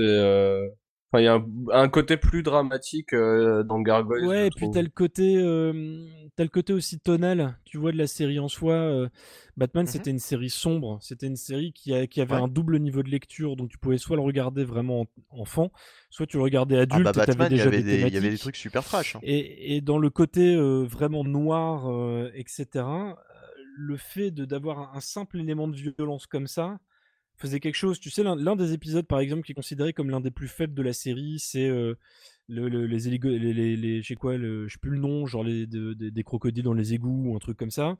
Et en fait, c'est un épisode avec euh, des gamins en fait qui sont euh, un peu un peu Ah, à la- c'est euh, l'épisode où Killer Crow il, fait une espèce Non, non. d'orphelinat dans les égouts. Non, Non, c'est non, avec un, ouais, mec, avec un euh, mec. avec une cape euh, qui est. T'as pas encore Killer Crow et en fait ça se rapproche presque du, du premier film de Tortue Ninja en fait. C'est des, c'est des gamins qui sont utilisés pour, pour faire des larcins et ce genre de choses. C'est pas Killer Non, le méchant non, de non. cet épisode il me semble. Euh, C'est c'est qui du coup? C'est un, c'est un mec lambda que tu revois même pas dans le reste de la série. C'est ça, ouais. Et d'ailleurs, euh, c'est l'un des seuls épisodes où euh, il pète les plombs et euh, il, est, il est carrément prêt à le buter, quoi, à la fin. Mais c'est les premiers épisodes ça en fait. C'est ça fait partie des épisodes où au bout d'un moment ils ont dû un peu un peu calmer le truc, mais c'est ça fait partie tu sais des éléments de censure. Hein, euh. C'est vraiment bizarre parce que j'ai le souvenir que c'était Killer Crow le méchant de. Non, t'as mais, non, euh, t'as un épisode, t'as un épisode avec. Killer Crow où il est euh, où, Qui se passe aussi dans il les égouts. oui, s'évade, aussi dans les égouts. euh, il s'évade En même temps, vu que c'est Killer et, Crow, ça et il est paraît- recueilli en fait par les derniers membres itinérants d'un enfin ils sont par les membres d'un cirque itinérant en fait et là t'as un gamin effectivement où c'est des frics en fait c'est des frics euh, Mm. et donc il y a peut-être tu confonds peut-être avec cet épisode là enfin je sais pas C'est possible. Euh, celui-là est pas mal du tout comme épisode. carrément qui est assez touchant euh, sur certains aspects euh. mais de toute façon au niveau, scénar- au niveau scénarisation globalement euh, la série elle était ouf hein. il y a une anecdote qui est célèbre et qui était vachement intéressante euh, euh, qui disait que la série elle s'était euh, régulièrement quand même fait taper euh, sur les doigts par la censure notamment sur l'épisode où il montrait la mort des parents de Dick Grayson et euh, il, il mon- Oui. il montrait réellement la chute euh, etc et en fait les- les- la censure a tilté et en fait ils ont proposé une deuxième version où en fait Bruce Timm et Paul Dini disaient mais en fait la version qui est passée ça en fait ça, respectait leur protocole à eux qui était complètement débile qui était que tu ne voyais pas le plan des parents tomber. Mais en fait le plan le plan il est encore pi- pire psychologiquement puisque tu euh, la Bah, en réaction, fait, euh, si je me souviens. tu vois le, le, le truc, le, le, je sais plus comment on appelle ça, le truc auquel il, il, il s'accroche, le, le trapèze auquel il s'accroche, qui part en avant. Tu vois le regard de Tim et tu vois le trapèze qui revient et où là t'as t'as plus les parents qui Et, et tiennent. les plus personnes. Et ouais, en fait, c'est encore pire, quoi. tu vois, donc. euh, Oui, oui, oui. Par contre, attention, hein, c'est Dick Patim, même si c'est vrai qu'on les confond un petit peu, euh, ils se ressemblent beaucoup Ouais. dans la série. Mais moi, la- la scène qui m'avait vraiment traumatisé, et pourtant à l'époque, je regardais les contes de la crypte déjà, mais je m'attendais pas à ça en fait. C'est par rapport aux attentes, c'est peut-être ça justement qui te marquait, par rapport à- aux attentes que tu as lorsque tu regardes ce type de dessin animé. Euh, L'épisode des origines de Clayface, Ouais, à fond. où, euh. Oui. où il, euh, il y a quand même des mecs qui se ramènent et qui lui font bouffer sa Ouais, crème de beauté jusqu'à ce qu'il en meure, Ouais. c'est-à-dire qu'il l'étouffe en lui versant euh, dans la gorge euh, sa, sa- sa crème, euh, sa crème pour Mm. le visage. J'avais trouvé ça hyper violent. Je m'étais dit, putain, c'est quand même une tentative de meurtre dans un dessin animé pour gosses, Ouais. en plus avec un procédé super euh, sadique. Mais Gu- Gu- Gueule d'Argile, en plus, c'est su- c'est super malin hein, ce qu'ils avaient fait avec le personnage, d'avoir mélangé un peu les trois euh, caractéristiques des différents Oui, en euh, plus. D'Argile. Oui, c'est ce qu'il fallait faire. ouais. Ouais, Ah, ouais. après, après coup, tu vois, ça c'est un truc que tu découvres une fois que tu commences à lire des comics et tout, tu fais, mais en fait c'est hyper malin ce qu'ils Ouais, avaient alors fait avec faut, expliquer que dans les comics, donc il y a plusieurs versions de Clayface. Et la première, c'est un acteur qui s'appelle Basil Carlo qu'on retrouve donc dans cette série télé. Euh, sauf que il ne se transforme pas du tout euh, dans les comics. Il met simplement un masque. euh, Enfin voilà. C'est un mec normal. Et ensuite, t'as d'autres personnages qui vont devenir Clayface, qui ont un petit peu les pouvoirs donc du du, du- Mm. du monstre que t'as dans la dans, dans la Mm. série télé. Et donc dans la série télé, ils font un petit peu le mix de tous ces de tous ces différents éléments pour faire un seul et même personnage. Mais euh, ouais, cette scène elle est super violente. Puis je crois même que l'homme de main qui lui fait bouffer lui dit euh, ouais tu vas le bouffer jusqu'à ce Ouais, que tu ouais, en crèves ou un truc comme ça. Et, et Je vais te tuer jusqu'à ce que tu sois mort. J'ai perdu mes deux non, ça, ça aurait été ça aurait été ça, ça aurait justement vachement désamorcé le truc. Mais mais Bah, C'est ce euh, qu'aurait fait Marvel par exemple. Bah, c'est ce qu'aurait fait, Ouais. c'est ce c'est qu'on avait dans le dessin animé Spider-Man. Le dessin animé Spider-Man, c'était plus, plus drôle qu'autre chose parce que le caïd, il était marrant. Oui, il avait oui. collé une voix, euh, ou même, euh, même le, le doubleur français déconnait en rajoutant des trucs que le, que le, qu'il n'y avait pas du tout dans le truc C'est américain. un peu comme euh, Nicky Larson au final. hein. Ouais, c'est ça, ouais. C'est-à-dire que typiquement, c'était le dessin animé où tu avais des, des phases de transition, c'est-à-dire que tu passais déjà sur la scène suivante et t'entendais toujours la voix, en fait. Qui a rajouté un truc. Oui, oui, Par exemple, à à un moment donné, il lui dit euh, euh, Tiens, euh, oui, va me chercher cette table. Et puis après, tu sais, tu, tu, tu, tu vois un autre, un autre, un autre, enfin une table. euh, C'est pas une table euh, genre pour bouffer, quoi. C'était euh, la table, de la vie. Oui. Voilà, le, comme les tables de la loi, quoi. Et euh, donc tu passes à un autre, un autre plan où tu vois genre la ville et t'entends, euh, t'entends toujours sa voix qui fait Oui, j'aimerais ajouter cette table à ma collection. Il n'y a, y a- y pas du tout, il y a pas du tout ça normalement dans la, dans la VO. Tant tu l'entends plus normalement le perso. C'est comme des BZ, vous en rajoutez des ah ah ou des trucs comme ça euh, pour les moments où personne ne parle, tu vois. Mais je, je pense, je pense, je pense qu'à l'époque ils s'en foutaient quand même.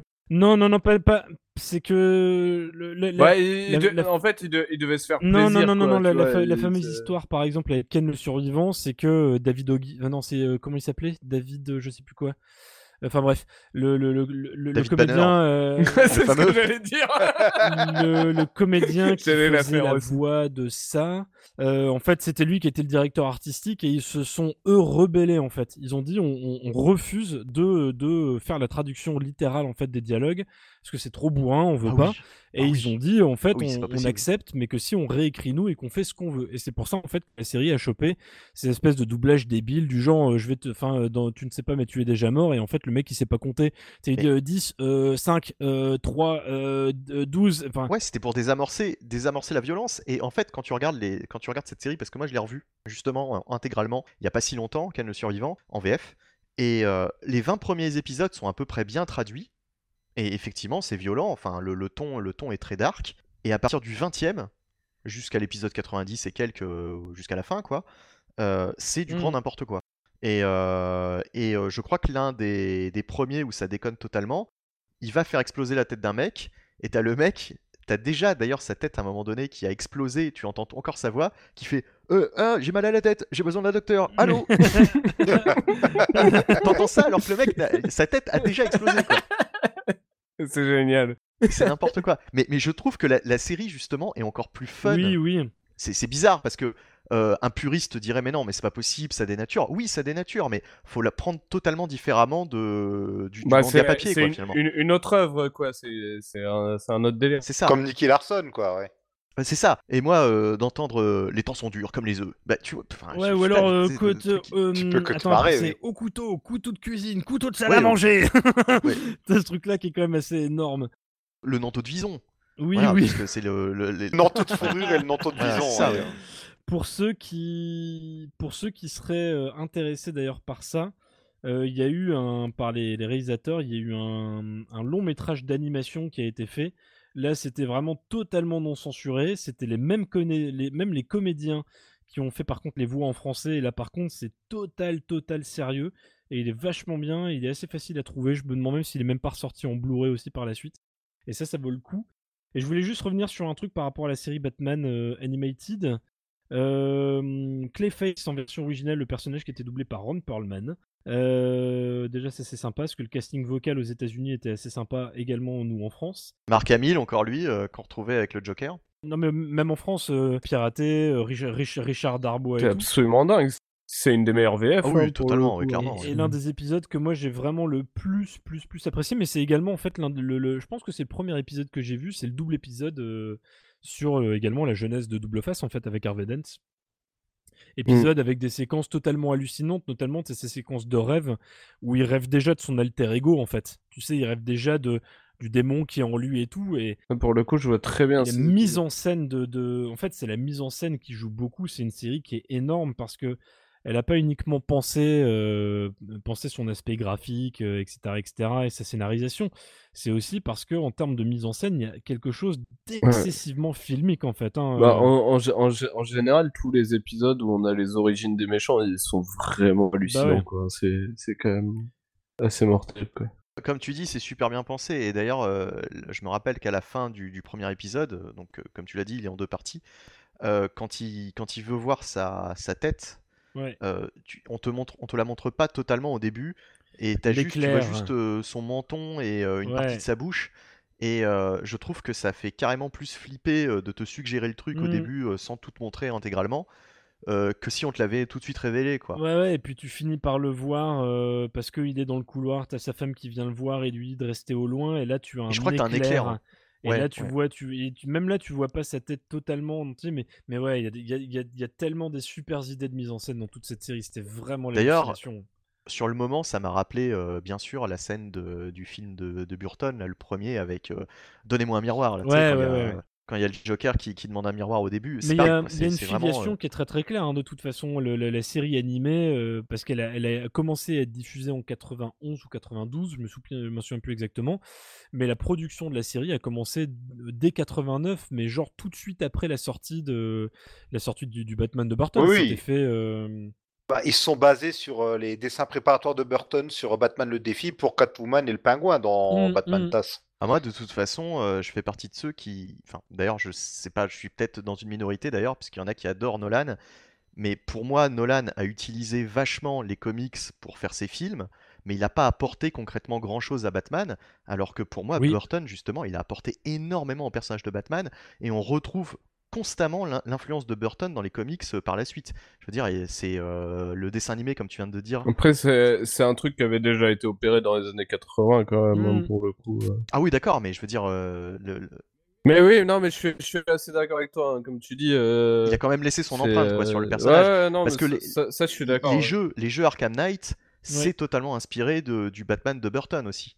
Bah, j'ai plus l'impression que c'est du dessin animé, mais bon. bah oui, oui, oui, oui, puisque puisque c'est les c'est les mêmes c'est les mêmes comédiens en VF ou en VO qui ont fait les voix. Mais de toute façon, euh, aussi, le- le- le- les jeux ont été scénarisés par euh, Paul Dini en plus. hein, donc Ouais. Tout est lié.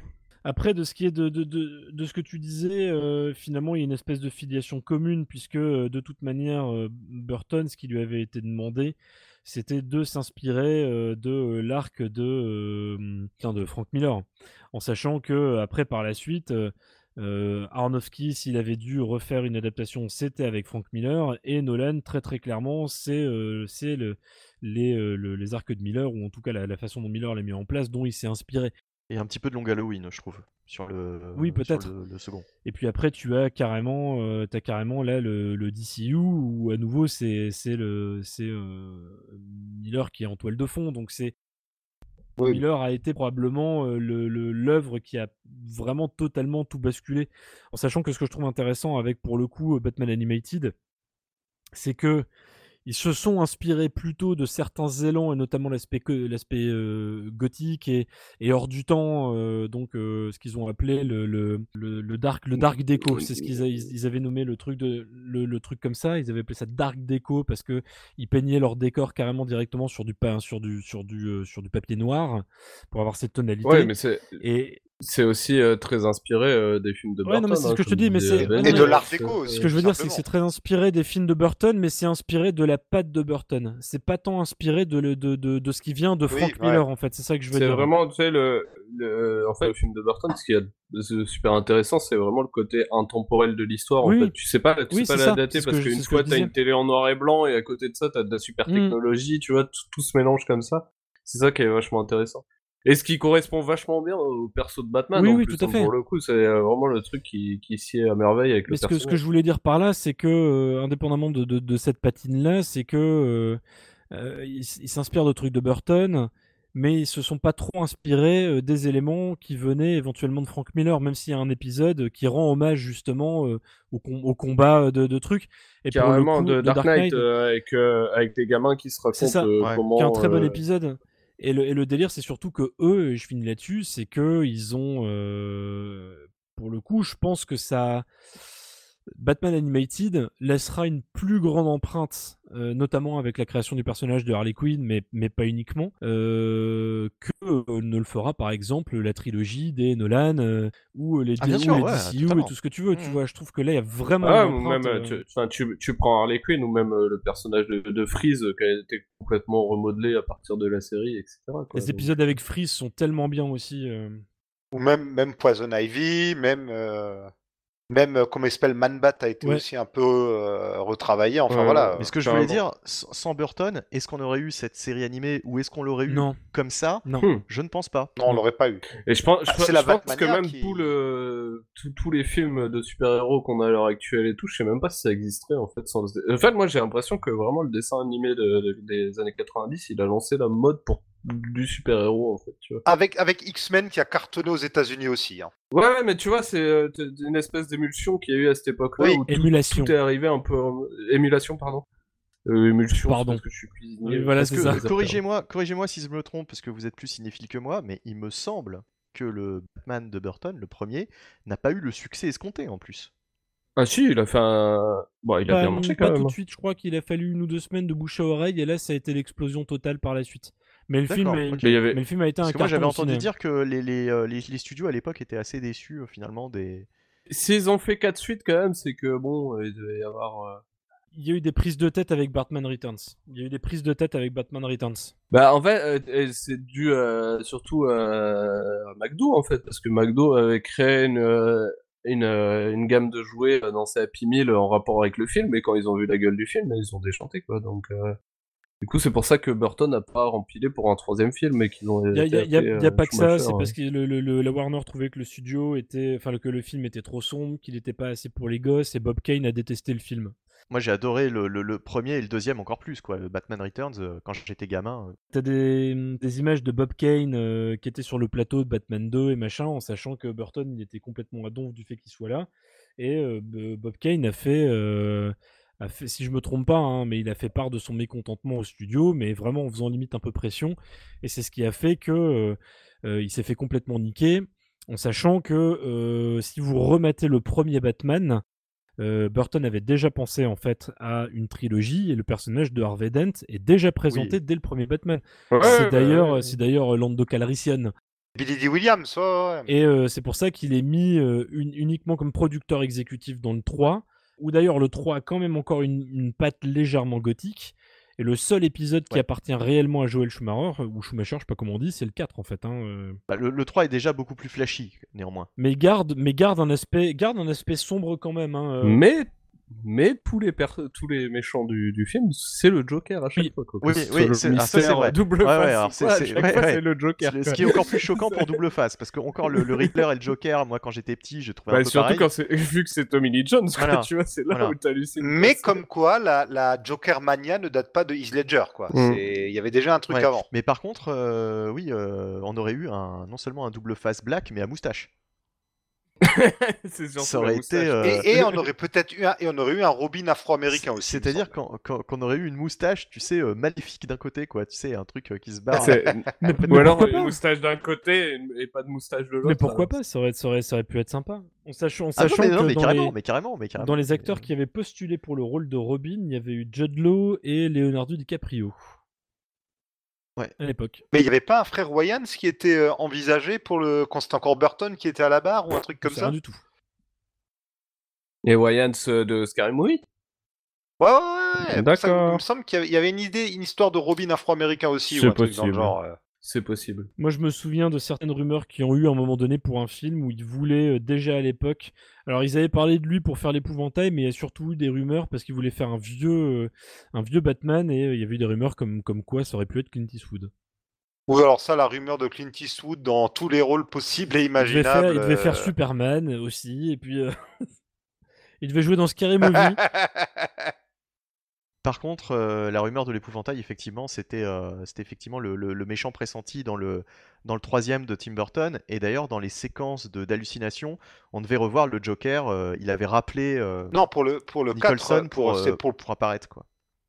Non, c'était pas pour. Non, euh, Burton, il voulait, euh, il voulait le, le double face pour son 3, il voulait pas. Double face, ouais. Ah bah si, si, si, si, je t'assure, je t'assure que... Parce que moi, ce truc de, ce truc de, de l'épouvantail avec les phases d'hallucination, j'avais vu que c'était pour le projet de Batman 5 qui avait ça.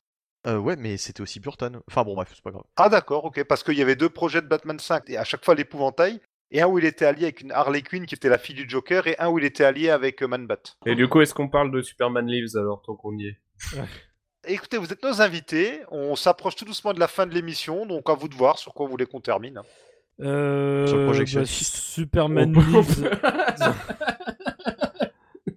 On peut, euh, soit on parle de Superman Lives, soit on revient sur les comics, parce que c'est vrai qu'on n'a pas beaucoup parlé de comics. Je suis Non mais c'est ah mais c'est pas grave. Ah mais c'est pas grave parce que Oh, tu es déçu Ah bah, Il faudra revenir, mince non non non, non, le but c'est vraiment de parler de ce qui vous vous a vous a forgé euh, entre guillemets euh, à durant votre enfance à lire des à lire des comics? Qu'est-ce qui vous y a amené Ouais. euh, c'est c'est vrai que vu que j'ai été euh, lecteur assidu bien plus tard, euh, Ouais, non, mais c'est- c'est- c'est je normal.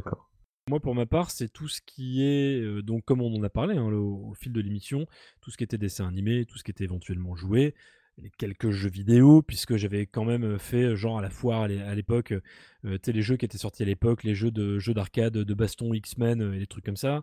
J'avais joué aux jeux X-Men sur Super Nintendo chez, chez certains potes. euh, Est-ce que vous avez eu est-ce que vous avez eu la chance d'avoir le jeu euh, Batman The Animated euh, Series, je crois que ça s'appelait comme ça, ou The Adventures, non c'était The Adventures of Batman and Robin, donc qui adaptait euh, en jeu vidéo euh, le dessin animé sur Super Nintendo. Ce jeu était excellent. Non. moi j'a- j'avais un jeu Batman assez nul, moi. Ah. c'était le, le euh, sur Game Boy, c'était le Joker euh, dessus. Je, je suis en train de me rappeler. Ouais, ouais, je, je me rappelle du sur la ouais. cartouche. Il, était, il était vraiment pas bien ce jeu, on est d'accord. Ah oui, non, mais c'est pas du tout celui-là. Rien l'ai- à voir. Je l'ai pas eu. Par contre, je crois que j'y ai joué un petit peu plus tard en émulation. J'avais, j'ai que la Game Boy moi en console. Sinon j'avais une Mega Drive ou une Master System, mais euh, j'ai pas, j'ai pas souvenir de jeux euh, de super héros. En général, en général, on avait les jeux de sport où on pouvait jouer à deux. Ouais, putain, je, les trucs où tu faisais- où tu faisais AB, AB, AB ou AA. Moi, c'était moi, Comme c'était ça, Mortal Kombat que j'avais. Le 3. Mais, mais euh, en fait, je me rends compte, c'est drôle, au- au fil de l'émission, là, je me faisais un petit peu la réflexion, c'est que j'ai eu un parcours avec les comics assez chaotique, en fait, euh, parce que non seulement, enfin, les, les trucs de quatrième dont je parlais, euh, les, les trucs que j'ai lus quand j'étais plus petit, euh, etc. J'ai même eu des comics masques, j'ai dû avoir un comics G.I. Joe aussi, qui était bien en plus, hein, celui-là. Si je me suis rappelé d'un truc, une histoire qui m'avait vachement marqué, que j'avais chopé, c'était dans un, dans un double euh, un double comics avec deux histoires. Alors t'en as un où c'était l'histoire du Silver Surfer qui avait été fait avec Buscema et euh, Stanley. et Stanley. Ouais, si si où le, le délire était une image et Stanley a dû rajouter ses dialogues dessus. Et euh, l'autre histoire, c'était une histoire de Clock and Dagger et que j'avais beaucoup beaucoup beaucoup aimé. J'aime encore beaucoup cette histoire aujourd'hui. Est-ce que sur la couverture, on voit pas un mec avec un couteau sortir de, du corps de, de la cape Ouais, si, ça doit être un truc comme ça. euh, Ça doit être un, enfin un, un album, euh, un album chez Semic. Ouais, c'est ça, exactement. Euh, Où t'as les deux histoires dessus. euh, Et... Je te dis 1989. Je pense que c'est l'année de mon, de mon premier Strange parce que je me rappelle qu'il y avait la pub pour, cette, euh, pour cet album au dos de. Ouais, il y avait les, il y avait les quatre images derrière, exact. Ouais. Pas trois plutôt. Avec la tête de Daredevil euh, entourée de, Ouais. de plein de personnages. Euh, Il y avait, euh, ouais, ouais. Et la tête de euh, Stanley et les mains euh, qui écrivaient aussi, euh, enfin les, les mains sur la, sur, la, sur la machine à écrire. Oula, j'ai eu peur. moi aussi, moi aussi. J'ai pensé au projectionniste. Du projectionniste. Après, dans les, après, dans les autres, Il était présent dans, dans, dans les, cette dans émission. les autres comics que j'ai eu aussi, jeune tout simplement, j'avais eu, euh, j'avais eu deux, deux comics de Aliens, Aliens le retour par euh, Ke- Kelly Jones et euh, le, le Oui. comics de Blade Runner que j'avais trouvé. Enfin, tu vois, c'est tous des trucs en fait. J'y repense là maintenant parce que je regarde la bibliothèque en même temps. Non mais et... de, de toute façon, de toute façon, il y y, a- il y a tellement de choses. Par exemple, moi, il y a un truc dont j'ai pas parlé dans la toute première émission et j'aurais dû puisque finalement, c'est vraiment les premiers comics. En tout cas, ça fait partie des, des comics du plus loin que je, que, que, que je, que je- que je puisse me rappeler, pardon. J'en bafouille.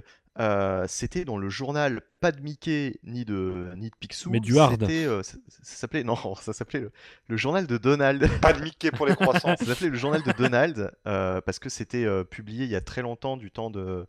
Euh, je crois que c'était ma grand-mère qui, enfin ou mon grand-père qui achetait ça à ma mère. Euh, à l'époque, il y avait aussi le journal de Donald. C'était des très grands magazines avec des planches non seulement de Mandrake le magicien, Oui. mais aussi Ah, mais de. euh, Mais il y avait un dessin animé que je regardais quand j'étais gamin, ça, genre les protecteurs ou je sais pas quoi, où t'avais Man, t'avais Mandrake et The Phantom euh, et tout ça. Ouais, avec toute, toute une toute une toute une ribambelle. Ouais, il y avait le fantôme du Bengale. T'avais. Euh, euh, T'avais pas genre un gars genre Doc Savage ou un truc comme ça avec eux ou genre, enfin je, je sais Il y plus. avait euh. peut-être. euh, Parce que là, justement, j'allais te citer Brick Bradford, qui en anglais s'appelle, je crois, Luc Bradfer. Mm. Je crois qu'ils l'ont traduit comme ça. Mais alors, c'est c'est vraiment des, des histoires incroyables. Moi, je m'en rappelle quand j'étais gamin, avant que je sache lire. Je, je regardais souvent dans le, justement dans ces albums du journal de Donald les, les aventures de Mandrake Mm. et de Luc Bradfer et franchement il y avait des histoires hallucinantes des trucs euh, je, je pense que Netflix reprendrait les droits en 2021 et nous pondrait des séries euh, euh, inspirées de tout ça, ils pourraient nous faire des, es- des épisodes exceptionnels. Mhm. Parce que je me rappelle par exemple d'un truc où ils étaient sur une île où euh, durant la nuit, tu avais un œil gigantesque qui apparaissait au sommet. euh, C'était un une ambiance un petit peu à la Lost, quoi. Ouais. Tu vois, et, et je pense même que euh, si ça tombe, les gens qui ont fait Lost ou qui ont fait euh, toutes, toutes les séries, quoi, finalement, qu'on Oui, voit, euh, qui fleurissent ces dernières années, si ça tombe, ont lu ce type de BD quand ils étaient gamins et ils ont gardé ça en mémoire et ils s'en sont vachement Bah, inspirés. dois. Mais c'est des trucs qui ont... Pardon, vas-y, excuse-moi. Ouais, non, je disais, c'est des trucs, c'est dommage parce que c'est vraiment des trucs que personne ne connaît. Ça, tout le monde a oublié ce- ces, ces histoires-là, quoi. Enfin, je veux dire, plus personne ne va lire Mandrake, quoi, en 2021. Euh, je- Si, notre ami Ben Wave qui fait des chroniques là-dessus, si ça vous Bah oui, intéresse. non, mais il faudrait, il faudrait surtout que t'aies une, t'aies une façon de le remettre au goût du jour. euh. Ah, mais il y a eu un Mandrake au féminin récemment. Bah, Il y a eu, il y a eu une réédition euh, des, en, VF des, des Mandrakes, mais en, c'était vraiment une édition toute pourrie parce que euh, c'était en noir et blanc, mais en plus ils avaient euh, rétréci les cases pour faire rentrer plus d'histoire dans les, dans les pages. Putain, les bâtards. Et ils avaient noirci les cases. et- et non, et franchement, c'était écrit. Non, mais du coup, les cases étaient tellement petites que les, les, les caractères pour lire, c'était. mais Ouais, c'était la folie, J'y euh, arrivais pas, ouais. quoi. C'était hyper désagréable. Et, J'étais euh, pas si loin de la vérité alors. Non, non, alors que, alors, que, euh, alors que dans les années 80, on avait encore de, de très belles éditions françaises en couleur euh, euh, des Mandrakes, mais bon, euh, ouais, ça s'est perdu, c'est devenu un petit peu ringard maintenant euh, avec Doctor Strange. Mm. qui va lire du Mandrake, quoi Voilà, c'est ça le problème, quoi. Bon, enfin bref, je sais même pas, je sais même pas quel éditeur concrètement a les droits de, de Mandrake ou Ouais. de, ou de Ça- personnages comme Brick bordel, hein, Bradford. carrément. Ah, ah, pour- dernier truc, euh, je, Pardon, je me- ouais. je me dépêche. euh, Le- le- dans les trucs, dans, dans Le les trucs, euh, euh, dans les trucs tout simplement aussi, c'est vrai qu'on en a pas parlé, mais indirectement au niveau du comics, c'est sou- tout simplement Musclor, puisque dans les jouets, tu avais les, tu avais les, les micro-comics, dont certains, euh, J'allais t'en parler. dont certains déjà dessinés par euh, Ça- Bruce Timm. Ça vient d'être Ouais, réédité. ouais, hein, t'en as un qui vient de euh, ressortir avec le format. Chez Hugin C'est pas très cher en plus pour le Mm. coup. T'as 400 pages et c'est 20 Le balles. format est petit. hein, Ouais, quand mais- même, ouais, mais- que ce soit- Ouais, après Ouais, c'est le moi, format. ce- ce que j'aime bien, c'est que c'est le d'origine, format entre Par contre, c'est qu'une anthologie. hein. Oui, oui. Oui, mais c'est les meilleurs. C'est les meilleurs, franchement, parce que j'ai un album en VO, enfin un, un- un livre en VO, c'est un véritable pavé où ils ont republié toutes ces mini bandes dessinées, toutes ces mini comics qu'il y avait avec, qu'il y avait avec les figurines. Et euh, très franchement, les, les, les meilleurs, c'est c'est vraiment les premiers. quoi. Ouais. C'est là où tu as les meilleures histoires, les meilleurs dessinateurs. Et je pense que c'est ce que vient de ressortir Ouais, y a moyen- en, en VF. C'est Mais ça. ouais, encore une fois, ça. en plus, c'est 400 pages, même si c'est anthologie, c'est faut pas oublier que ces petits comics-là, c'était quoi? C'était euh, en comptant recto verso, c'était 4 pages maximum, hein, c'était pas des, des trucs énormes. Oh, C'était une dizaine, oh, t'exagères peut-être, une Bah, dizaine moi, de j'avais l'impression qu'il y avait deux histoires parce que tu pouvais le retourner, le lire dans l'autre sens en fait. Ah, pas tous. Ah oui, alors attends. Euh, en fait, ce- ce- le souvenir que tu as, c'est quand il y avait différentes langues. C'est-à-dire Oui. que tu voulais le lire en français, c'était dans un sens de lecture, et après, genre, euh, tu le retournais, c'était peut-être en allemand ou en, ou en, ou en thaïlandais, comme notre ami je, je- voulais le dire. Et euh, il y, a, il y a un autre dessin animé que j'ai vu quand j'étais gamin, euh, que peut, on peut encore retrouver difficilement, mais pareil sur YouTube, c'était un long métrage d'animation, c'était Flash Gordon. Et euh, pareil, en fait, hein, je me suis rendu compte plus tard que c'était les, les comics, et donc nous ici, euh, Guy Léclair. J'ai vu Barbarella aussi, euh, qui était quel film qui était pas bien, mais, euh, mais ce dessin animé de Flash Gordon était vraiment très très bien, avec déjà la technique Et de ouais, la ouais, il y avait, il y avait le rotoscopie. comics et- Barbarella, euh, mon, mon père avait ça. Tu sais que dans ma famille, on est tellement pas comics que dernièrement, mon frère m'a demandé c'est quoi le lien entre Flash et Flash Gordon? Parce que ses gamins ils regardaient euh, la série Flash sur Netflix. Ah, mais ça continue, ça encore, hein, les gens qui confondent les deux.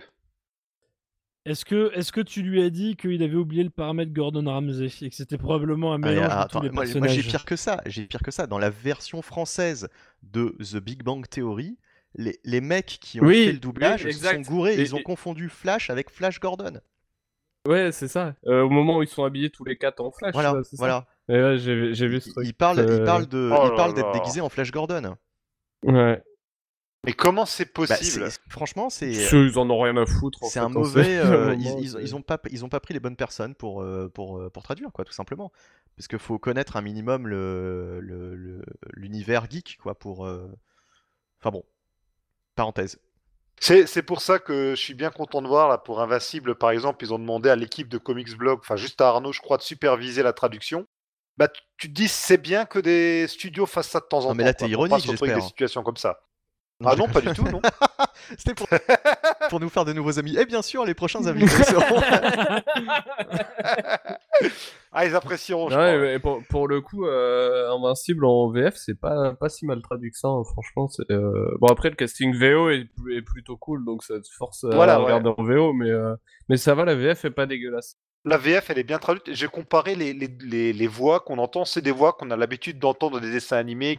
Carrément, non, c'est euh, c'est euh, bah, c'est le mec qui fait euh, Spider-Man qui fait euh, la voix d'Invincible, hein, il me semble. Euh, oui, je sais plus, oui, peut-être. euh. Euh, je sais plus son nom, euh, ce doubleur. Ouais, c'est ac- acteur euh, de doublage, je sais jamais. euh, la- la- Fra- Francis Lax, Roger Carrel et Richard Darbois. Non, non, mais celui qui fait la voix de Spider-Man. Euh... Euh, je sais Henri, pas du ça te dit tout, quelque je- chose hein Euh, non, je ne, sais, je ne saurais plus te dire. Mais bref, enfin bref, euh, c'était. Euh, celui non, pas qui le du faisait tout. déjà dans les années 90, tu veux dire? Non, celui qui l'a fait dans les derniers films. mais, Euh, attends. Ah, aucune dans les idée, aucune idée, euh.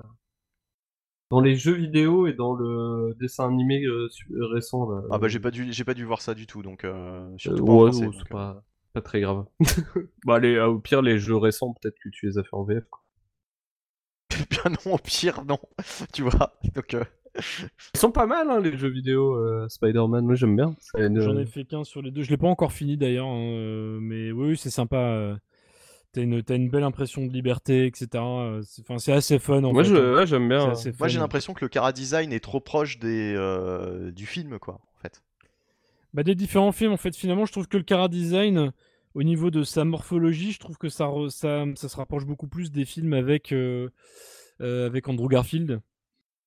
Mais Ouais. ça mélange, ça mélange plein de trucs, hein, je trouve, Mm. hein, parce que euh, pour le coup, ouais, t'as- tu- par exemple, la, la diversité au niveau des costumes, t'as quasiment tous les costumes Ouais, que t'as dans les comics. C'est rien, rien que ça, c'est c'est Co- cool. co- en fait, com- tu vois, comics et mais- films. Et t'as même, t'as même certains costumes où l'animation, quand tu te balades en ville, elle change par rapport au costume que tu portes et tout, quoi. D'accord. euh, Bah, de toute non, façon, il est- de toute façon l'un dans l'autre. il est vraiment pas mal. Au pire, comme tu dis, euh, je suis baisé puisque j'ai une euh, Xbox et pas une PlayStation, donc de toute façon je ne pourrai jamais jouer à ces jeux puisque c'est des exclus euh, PlayStation. Voilà. C'est vrai que c'est un petit peu con. Ouais. Mais quelle idée en même temps d'aller avoir, enfin, d'avoir été prendre la Xbox One uniquement? C'est vrai. Là, je comprends Oh, pas. bah parce que euh, avoir deux consoles, euh, non. Enfin voilà. c'est, euh, Bah, sinon, t'as acheté que la PS4, quoi. C'est comme tout le monde. Ah bah j'avais j'avais non mais enfin bon, on va pas on va pas raconter ma vie justement, c'est plutôt la vôtre qu'il faudrait qu'il faudrait raconter dans cette émission et euh, comme disait Marty, on s'approche on s'approche euh, doucement de la Ouais, fin. je pense. je- je- bah, euh, à moins qu'on reparle de comics, sinon moi je. Le leitmotiv de Berlin toute la Moi, je soirée, on parle de Euh, comics, je les voulais gars. parler de comics, merde. Eh bah, tu sais quoi Vous serez obligé de Euh. Non non. Ah bah, Alors moi j'aurais tendance à dire euh, oui, mais je pense que c'est vos, auditeurs qui vont pas être contents. Mais oui, si euh, si vous avez envie. Ça- euh, ça- C'est avec plaisir, en tout cas, moi ça me fait plaisir de participer. Mais à par votre contre, on émission. devra parler à nouveau des premiers comics qu'on a lus ou on devra parler d'autre chose dans des secondes. De- Des secondes, des trois. Après, on en fera avec le C'est le concept à la con, tu sais qu'il en finit jamais. Mais déjà, de base, le concept il a un peu pété. Donc, euh, Bah, il y a de moi. Euh, c'est plus un truc, un- une petite bouffée nostalgique, euh, plus qu'autre chose en Mm. fait. euh. oui, oui. Non, c'est plaisant. C'est vrai, que Moi, ça- Invincible, vous avez c'est écouté, euh, c'est nostalgique. hein, la série sortie il y a un mois, euh, ça va vite aujourd'hui. hein. C'est l'heure d'Internet, c'est la Startup Nation, là. Pas le temps. Bah, si on nous écoute euh, dans 20 ans, peut-être. hein, euh, Mais non, mais en tout cas, j'avais écouté votre première émission et ça, moi, ça m'avait beaucoup plu. Moi j'en avais rien eu à foutre. Mais euh, ça m'étonne pas. Il y en a un qui a été euh, sensible au charme nonchalant de Jonathan et pas l'autre, c'est pour ça. doit être non, ça. par contre, Ça cela dit, j'ai vraiment écouté le début, mais j'ai pas eu le temps d'écouter l'émission complète. Mais c'est prévu, messieurs, je vous le promets. Et bah t'aurais- tu serais arrivé jusqu'au moment où je parlais de Sam Dynamite et euh, là t'aurais euh, t'aurais fondu en larmes, j'en suis sûr. Bah ouais, mais sinon, parce que j'aurais pas osé en reparler aujourd'hui. Quoique en même temps, je pense que j'en aurais rien eu à foutre et j'en aurais parlé de toute façon. Voilà. parce qu'il paraît, exactement- il paraît que je suis un gros connard. Donc euh, voilà. Putain mais on est vraiment que- similaires. Hein. J'ai été cloné en fait. Mais tu sais, Henri, qu'on en a pas fini avec toi, puisque Bunny a promis un Merde. jeu pour la fin de l'émission. Oui non mais enfin moi j'ai disais ça pour déconner mais si tu veux Marty. Ah bah non, tu m'inventes les règles là Alors, tout de euh, suite. saurez-vous deviner qu'est-ce que fait dans la vie le frère d'Henri Ah, euh, Eh, eh, alors, est-ce qu'il porte un chapeau? Il ne porte pas de chapeau. euh.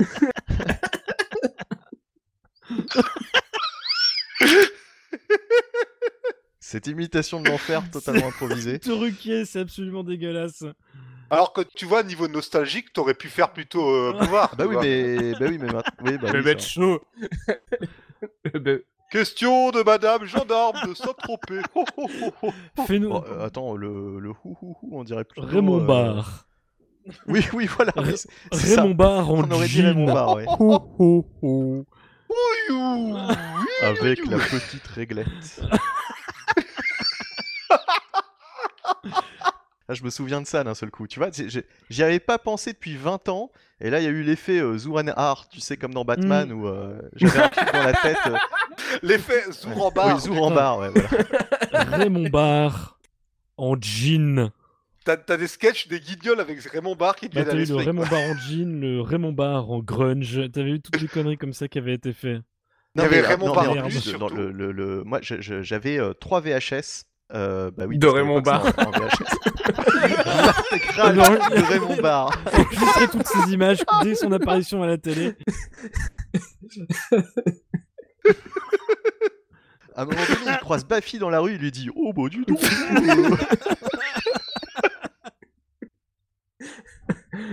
Non, non, non, mais sérieusement.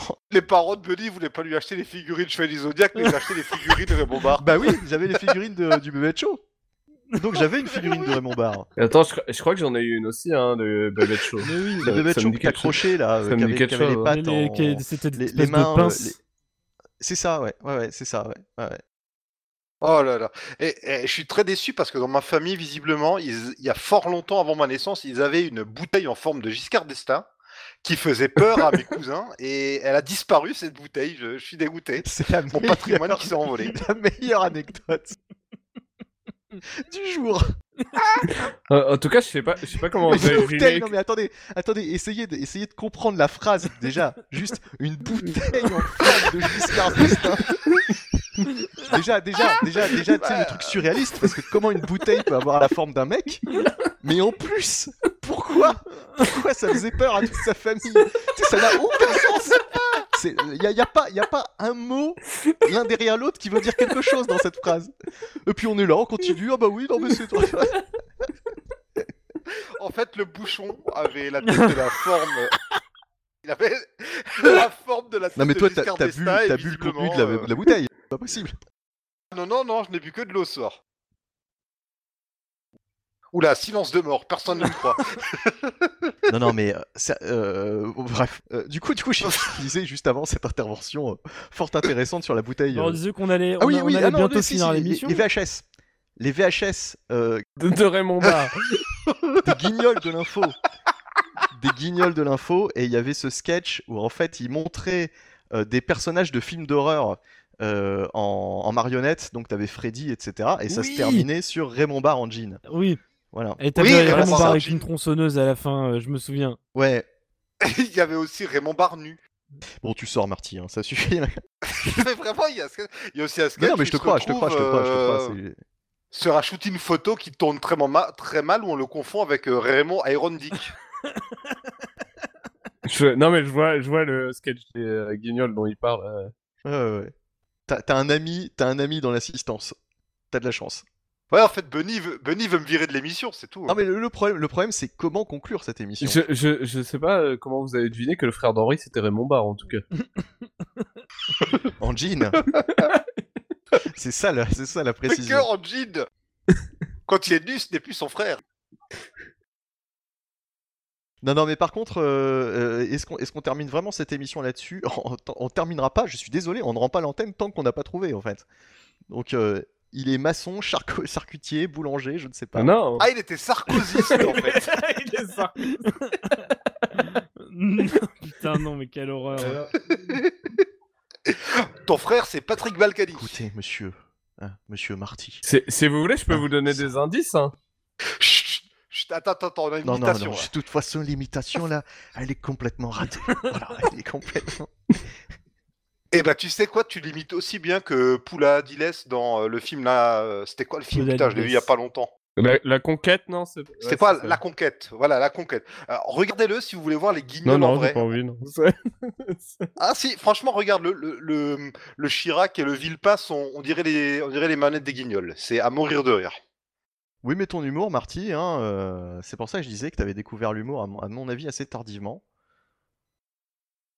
D'ailleurs, plus personne rigole, là, t'as remarqué, là. c'est- parce que le train de tes injures roule sur les rails de mon indifférence, monsieur Olebody. ah, voilà, bon, bah d'accord, bon, bah écoutez, euh, tu m'as tué. Et il s'arrête en plus à la gare de mon mépris. Oui, oui c'est, euh, par rapport au frère d'Henri, je peux vous donner des indices. C'est Raymond Barre, non, qui a dit ça un jour, je crois. oui, voilà, oui. Il était en jean, je de crois, tes indices, on va arrêter l'émission. Allez. Un dernier indice et on arrête. Il, fait partie du show business. C'est vrai? Non, c'est. Bah vrai. oui et non en plus, c'est même même pas vraiment le cas. Non, mais est-ce qu'on peut, est qu'on peut le connaître? Tu vois, est-ce qu'on peut le connaître ou, ou c'est pas possible? Si, c'est possible. Moi, je pense que c'est possible. D'accord, mais euh, est-ce qu'on connaît sa voix, par exemple? Non, mais tu peux reconnaître sa musique. Ah bon, d'accord, d'accord. Ça, c'est quand même un putain de gros indice, là. C'est comme si tu disais. Donc, il n'est pas du tout compositeur, par exemple. Ça, c'est pas possible. ça. Si, si, il l'est. Ton frère est-il Michel Legrand? Non, ça me ferait chier parce que ça voudrait dire qu'il serait mort et j'ai pas trop envie que mon frère soit mort, tu vois. Par contre, je suis, je, suis, je suis totalement largué en ce qui concerne les noms. Je retiens jamais les noms des gens. Euh, donc, euh, ce sera plus. Alors, est-ce qu'on l'a entendu sur des musiques de d'émissions? Euh, alors ou- ou- oui, oui, bah oui en fait oui, une.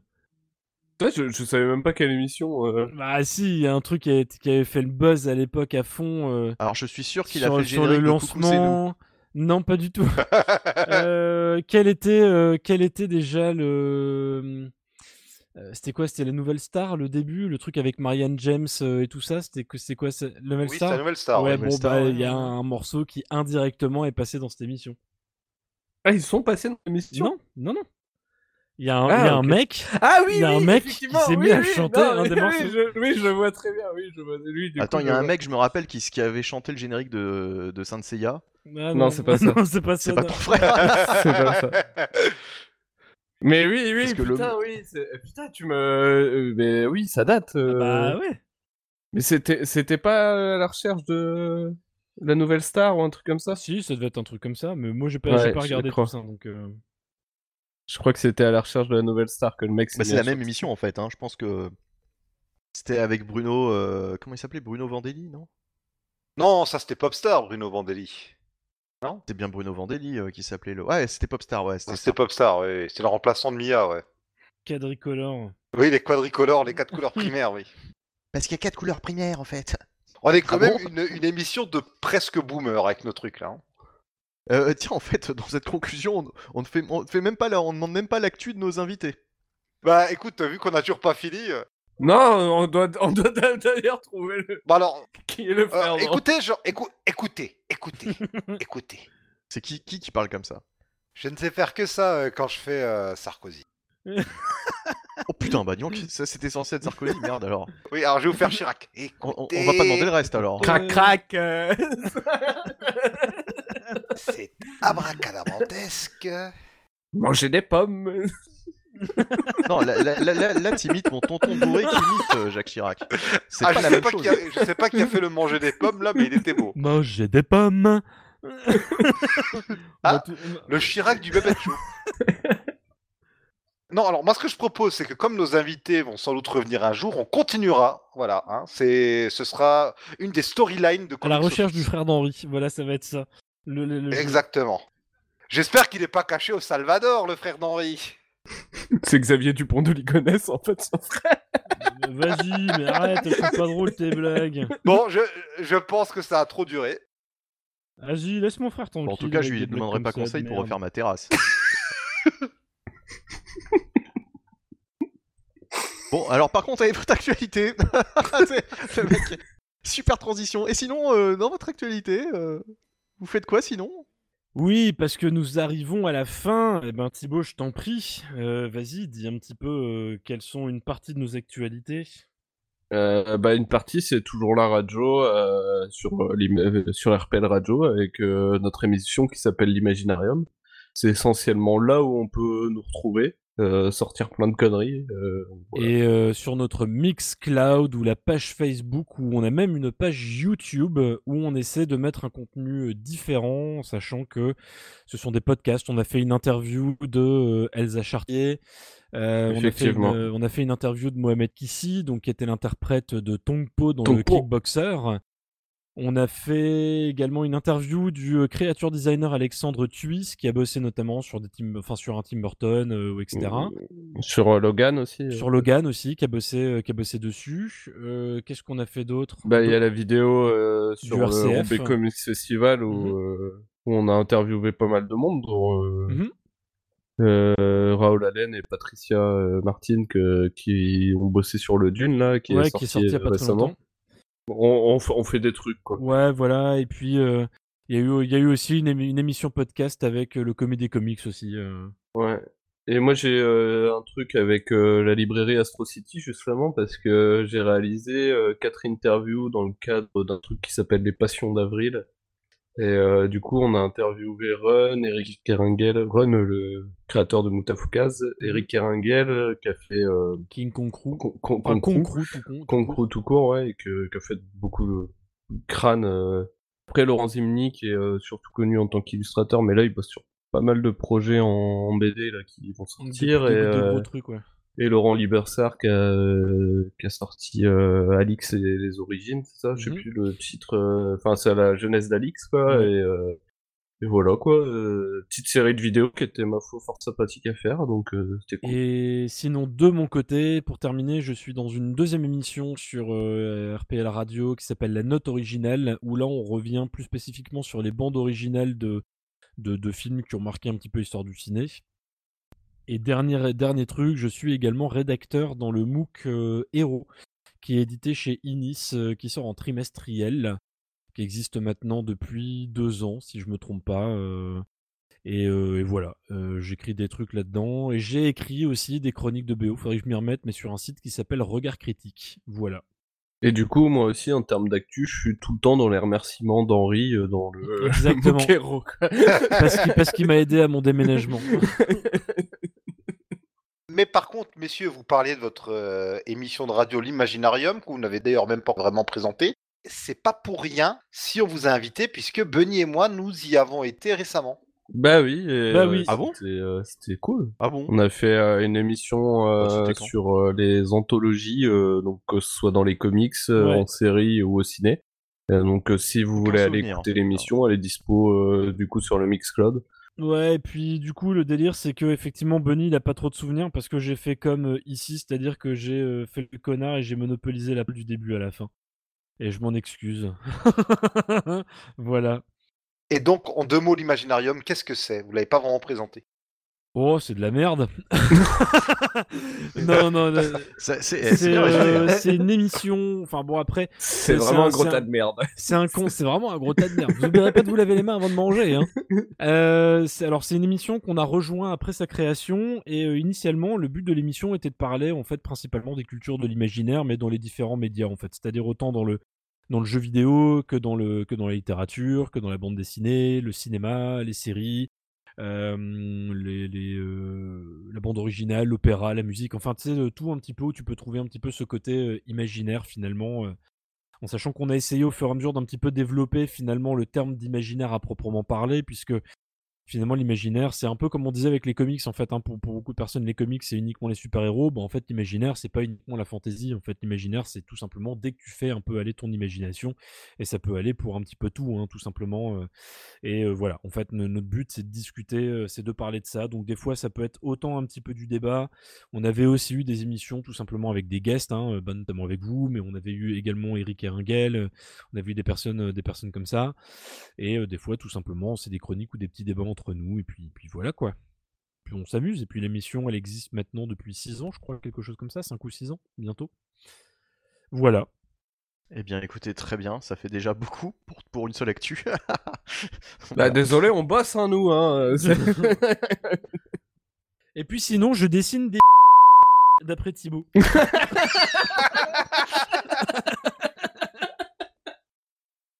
Parce que selon Thibaut, en fait, tous mes dessins euh, ont des dans leur truc. Donc en fait, je que, lui, Non, je c'est lui pas envoie, je lui possible. envoie mon dessin euh, en, me disant putain j'ai fait un truc et il me le renvoie deux secondes après et il a redessiné une par dessus. voilà. Alors, j'aimerais bien que tu me dessines un projectionniste, justement. Ça tombe bien. En fait, il a un compte Instagram où il poste tous ses dessins. Et moi, j'ai envie de, de- de faire mon propre compte Instagram où j'ai repris tous ses dessins, où j'ai redessiné les.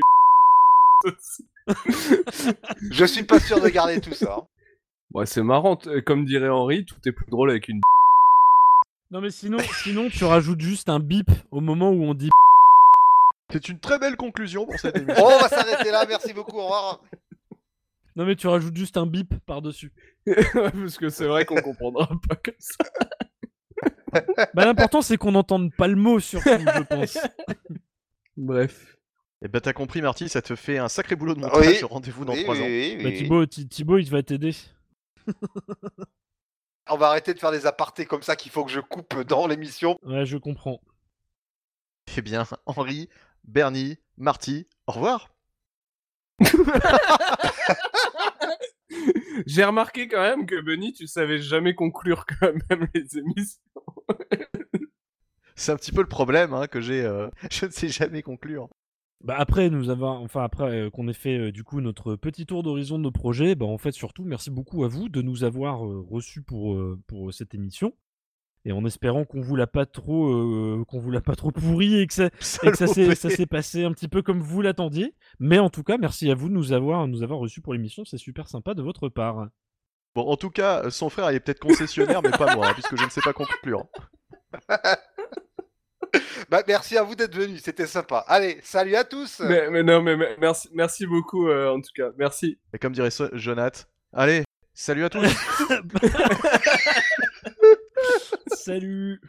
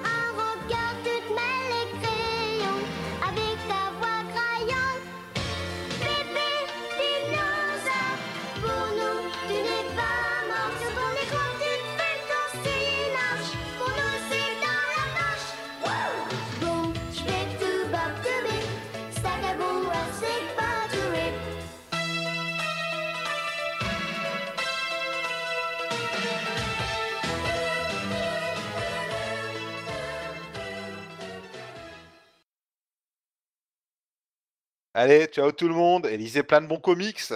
Mais tais-toi. Allez, salut, devinez qu'est-ce que fait mon frère Et salut au projectionniste, hein, surtout, on lui fait des bisous. Alors, après, qui veut épouser mon fils? Devinez qui est son Qui veut épouser un projectionniste Devinez qui est ce projectionniste? Dont on parle. Allez, ciao tout le monde. Salut. Cassez-vous On arrête l'enregistrement là du coup. Ah oui, oui, on arrête tout. Freddy 4 vous a horrifié. Vendredi 13 vous a terrorisé. Vous n'avez rien vu. Rien. La terreur n'a jamais été aussi loin. Coucou. Raymond Barre en jeans. Avec le pli au milieu. Et la marque de l'ourlet. Raymond Barre en jeans. Maintenant, l'horreur a un nom. Où vous en êtes de ce que je vous ai demandé? Est-ce que vous allez pouvoir obtenir la table du temps pour moi? Mais oui, tout est prêt. L'héritier du haut couteau de cuisine est le seul capable de venir à bout du tyran et de détruire l'édifice sacré du manteau de fourrure. Il va utiliser la technique secrète du haut couteau de cuisine. J'espère qu'il sait ce qu'il fait. L'essence même de l'école au couteau à beurre est de frapper son adversaire sans le toucher. L'attaque de la grande ours est d'une puissance incalculable. Moi-même, j'ai des difficultés pour le calculer. Je suis Sauzer, le roi du manteau de fourrure. Je n'accepterai jamais la défaite. Le roi du haut couteau très aiguisé a décidé de devenir le maître de toute la planète.